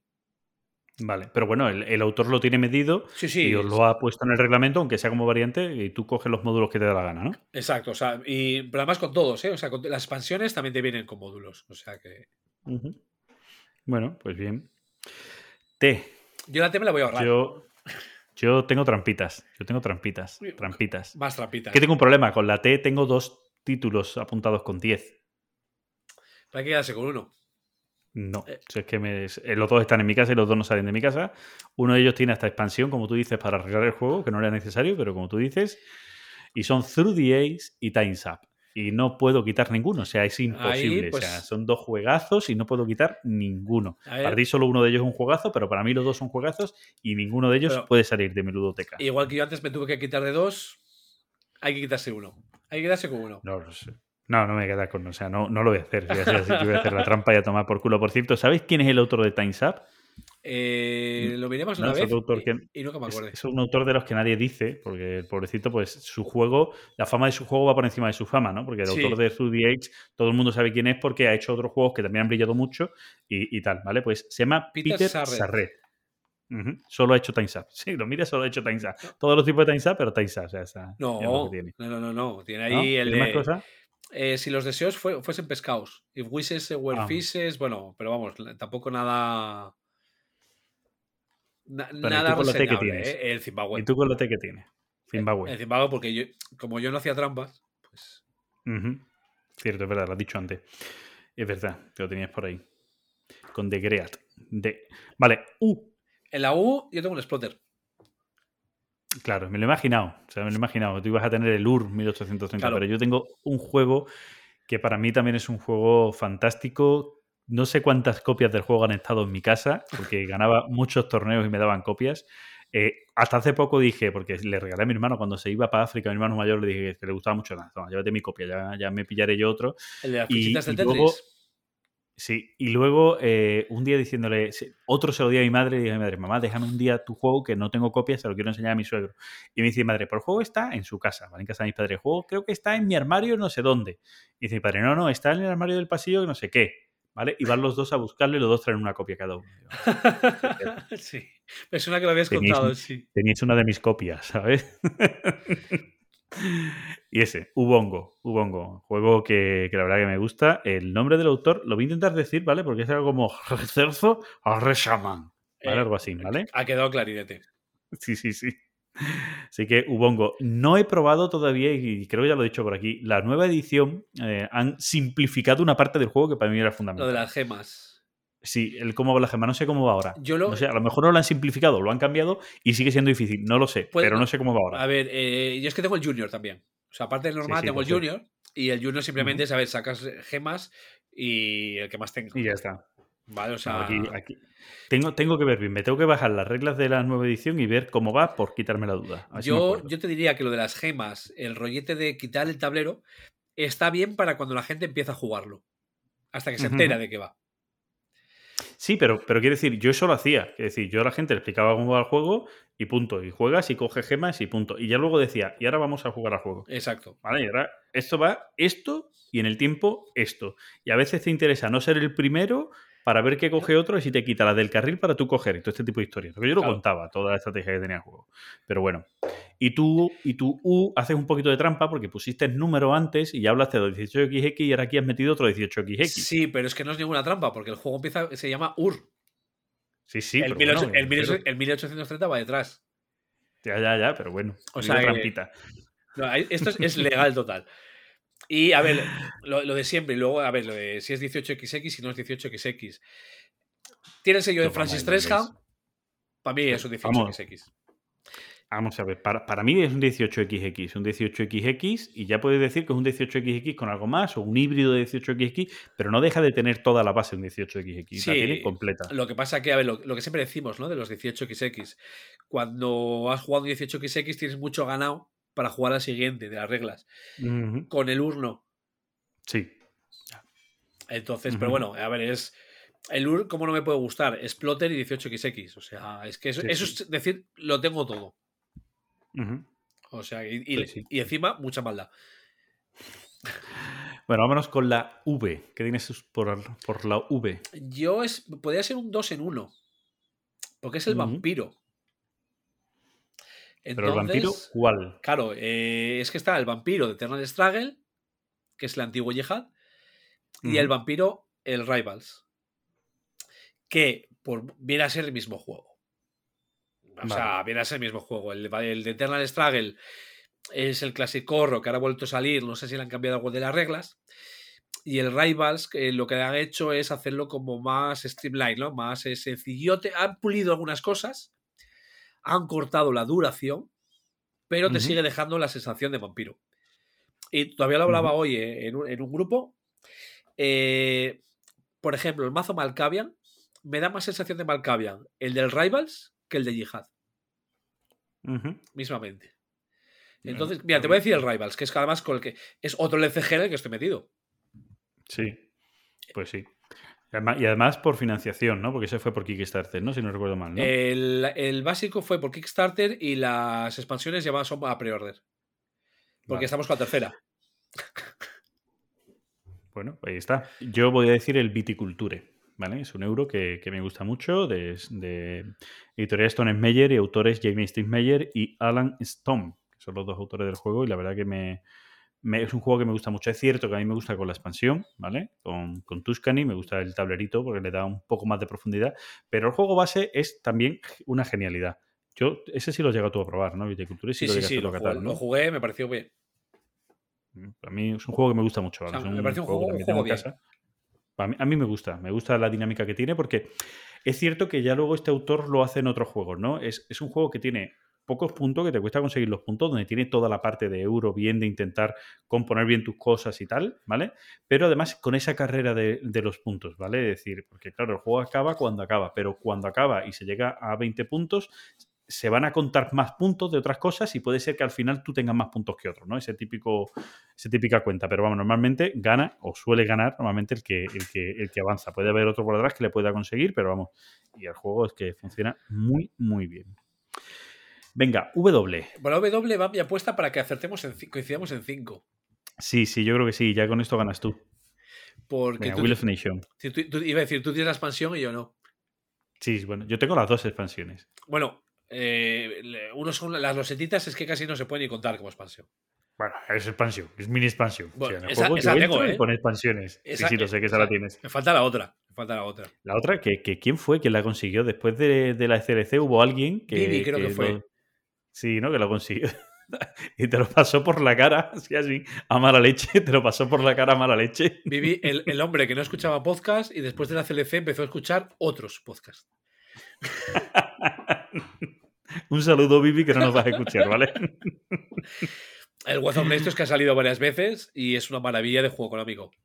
A todos los que les que guste... ganas, que ganas de que este juego lo, lo sacara otra persona, ¿vale? El autor del juego es Nico Carroll, que tiene pocos juegos más, ha tenido uno más, pero poquito juego. Y la editorial que lo sacó fue Table Star Games, que no es muy prolífica a la hora de sacar juegos, pero hace poco sacó uno del editor y autor de, de juegos en Table Star Game, que es de uno de bicicletas. ¿Sabes? Ese para no Oscar. sé si- ¿Eh? Sí, pues mira, para Oscar, pero, pero a ver si, si soy capaz de decirte el nombre, porque sacó una edición, no sé si lo hizo por Kickstarter o por, o por promoción o algo, pero, pero sacó, sacó algo por el éxito. Te- ahora, ahora te diré el nombre porque es curioso. Y fue lo último que sacó esta, esta editorial, ¿vale? Que el nombre del juego, si soy capaz de decirlo, Yo sé que, que eso, o sea, que el. el- eh, sí, Bike Route Sacramento, ¿vale? O sea, ese es la- lo último que sacó. Pues eh, te, creeré. Sí, ¿qué vas a hacer?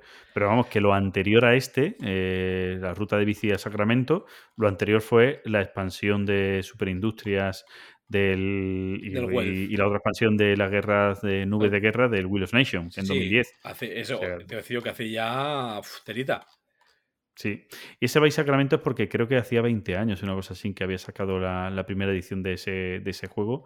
Y es el autor-editor de esta, de esta editorial, que, que bueno, que, que también sacaron los juegos, los Hero Cars, que es una historia así como los Hero Clips, pero en cartas y tal, que fue el otro que en su día le funcionó muy bien, pero que yo creo que ya la editorial está más, más muerta que viva, la verdad. Y es una pena. Una pena porque los juegos que tenían eran, eran chulos y este Wheel of Nation es un juego que si ahora, a día de hoy, lo sacara otra, otra editorial Sí, y le diera la podría- vida, sí, sí, sí. Podrían sacar un pedazo de juego, Sí, sí. la verdad. Pero bueno, ya está, ¿qué vamos a hacer? Estas cosas pasan. Y yo, con las tres letras que nos quedan, yo he tenido problemas. Yo tengo de todo, ¿eh? Tengo de todo y además buenos juegos, ¿vale? Es cierto que son juegos que ya tienes menos para elegir, tienes menos para elegir, pero tienes, ¿vale? Por la X. Venga, por la X. Yo voy a decir un juego que, fíjate que a mí yo no soy muy de, de también lo mismo de juegos espaciales y de, y de 4X o similares, pero tengo uno que además hace poco me regalaron y yo no lo tenía, pues es un juego caro, pero me lo regalaron. ¿El Mi- XCOM es? mi- ¿Eh? ¿XCOM puede No. ser? No. No. El Shia, Ah, sí. ¿vale? Shia. Que me lo regaló Fran Valverde, ¿vale? Sí, ah. Eh, Fran Valverde, que fue mi, mi- mi amigo invisible, o sea, quedó claro que era mi amigo invisible. Pero que aparte de lo que me regaló, que me regaló el. el- Per- Perdón, eh, te- tengo que decir que 13 no se enterase que yo era el suyo. O sea, sí, eso es muy heavy. Eso fue muy divertido. Yo me lo pasé muy bien. En ese amigo invisible, por cierto, me lo, pasé, me lo pasé genial, ¿vale? Yo creo que todo el mundo sabe que el mío era Remy. Que, que yo le regalaba a Remy, Sí. pero creo yo que me lo he pasado yo mejor puteando a Remy que, que el propio Remy con el regalo. Pero bueno, pero bueno. Eh, como digo, eh, Chia. genial que, que, que Chia, que es muy buen juego. eh, eh, yo no, me voy a pillar las, las expansiones, no creo además, o, me costaría mucho conseguirlas porque se salieron pocas unidades de las expansiones en español. Yo tengo un juego en español de, Maldito Games y, bueno, pero el juego es muy chulo, está muy bien, funciona muy bien dentro de los 4X y sin llegar a la duración, que a mí sí me ha gustado, siempre me ha gustado Twilight Struggle, pero sin llegar a la, duración del. Perdón, Twilight Imperium, se me ha ido la, vez, la cabeza. De Twilight Imperium, sin llegar a la duración de Twilight Imperium. Así que, que bueno, guay. Buen juego. ¿Y tú con la X? Yo, a ver, yo tengo un filercillo de estos rarulos. El Xian Yong. Bueno. Ujú. Que además recuerdo que cuando fui a Essen, el que fue el primer año que fui, que no te voy a decir ya ni el año porque pues, soy fatal para estas cosas, iba por él. A ver, es un filercillo, no es de bazas, pero sí es de jugar cartas con números. Entonces, dependiendo de los colores que se hayan jugado, eh, se forman alianzas entre esos colores. eh, hay que, digamos, eh, el que más el que más se suma está, digamos, como puteado por el medio, o sea. Entonces, bueno, un filercillo eso, de jugar cartitas de colores y ver un poco qué van jugando los demás y qué no, y, y tal. O sea, ahí ya digo, ¿eh? me estaba. Y eso que tenía por ahí el X-Wing y tal, pero es que a mí el X-Wing, por ejemplo, no me. No te, No, no te llama, ¿no? prefiero el, el Wings of War, o sea. Pues ya está. Eh, y. Por la Y me he tenido que quedar con el Yokohama. Ah, mira. Yo me he quedado con, con uno que creo que fue, no sé si fue el primer Istari o uno de los, o de los primeros Es- Istari, esa que otra es opción. El Ispahan.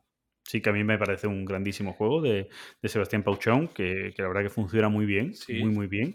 Es, es cierto que es un juego que no es que sea feo, pero o sea, a mí de verdad los colores tan chillones que tiene, a mí un poco me, me trastocan. No sé si te pasa. Sí, pero está chulo. Yo además lo juego bastante en el ordenador, porque hubo por ahí como una especie de aplicación para el ordenador para jugarlo.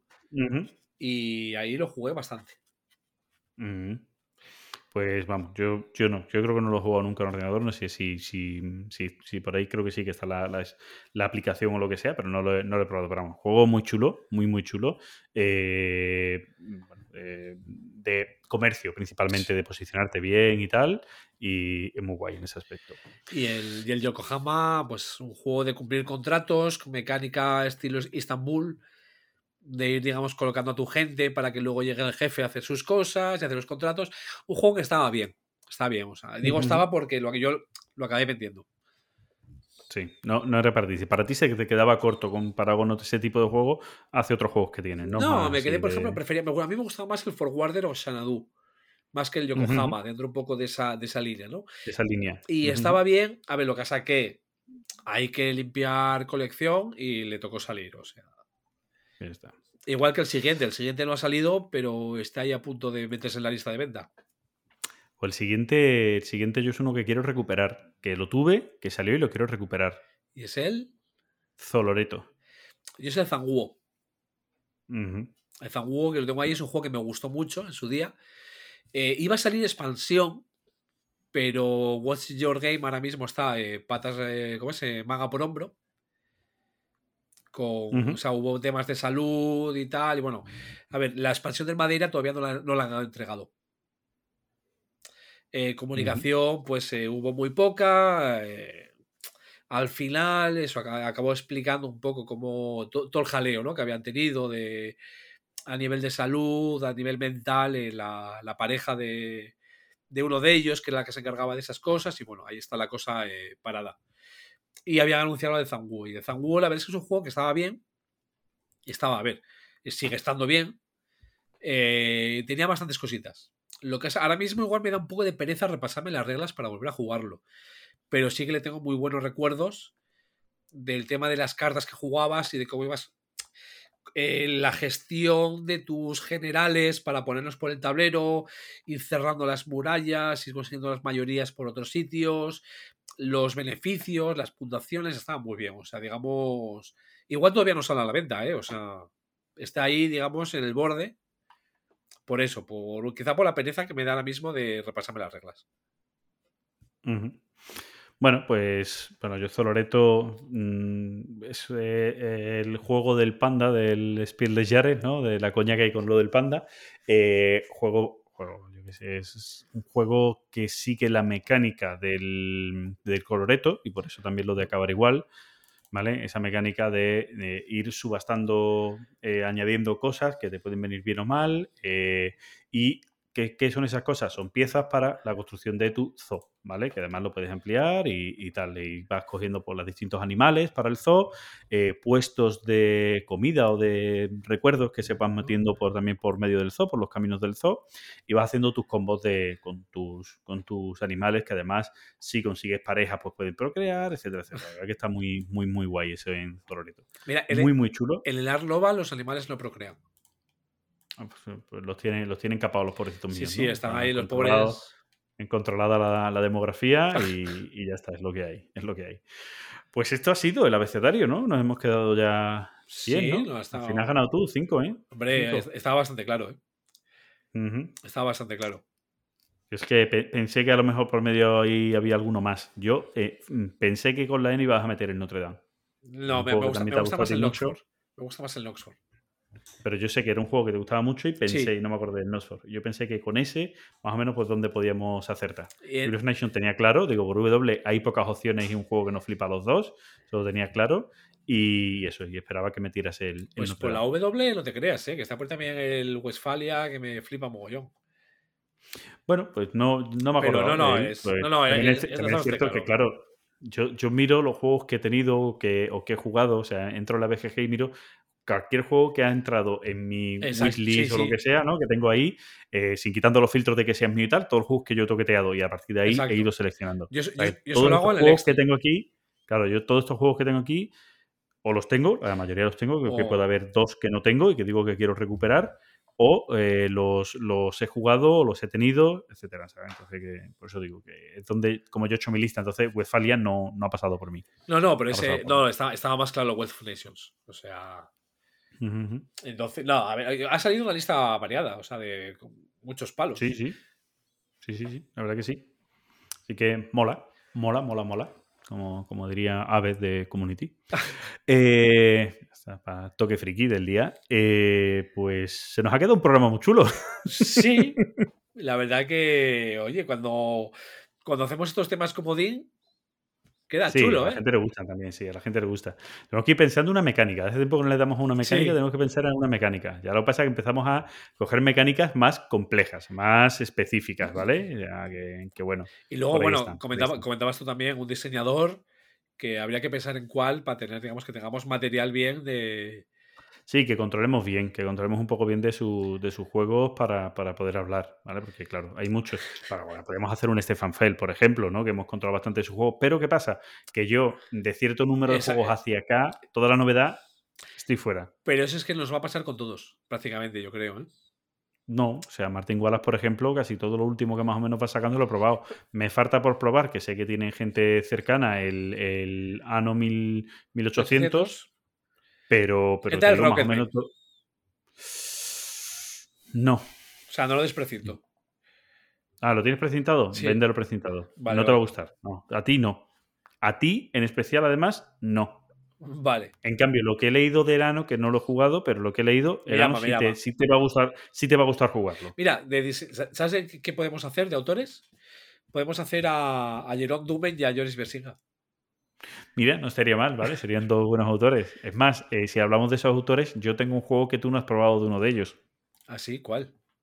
O sea, ya, esta broma ya te, Sí, la, la hemos hecho ya. ya te la he hecho ya, otra vez en el programa, ya te lo he Estamos dicho. hablando del Oráculos otra vez, creo que era. No, no, no, del no, no. Kiek. Del Pandemic Legacy. Ah, es verdad, es verdad. eh, joder. Sí, sí, sí, sí. sí. Pande- Pandemic Legacy no. Pandemic, eh, no me acuerdo cómo se llama. Vamos, el Pandemic Sí. de, de los Países Bajos, de la inundación. ¿Vale? Me, me voy a jugar yo al Kiek y al Oráculos para la próxima vez. Para joderme a mí, ¿no? Sí.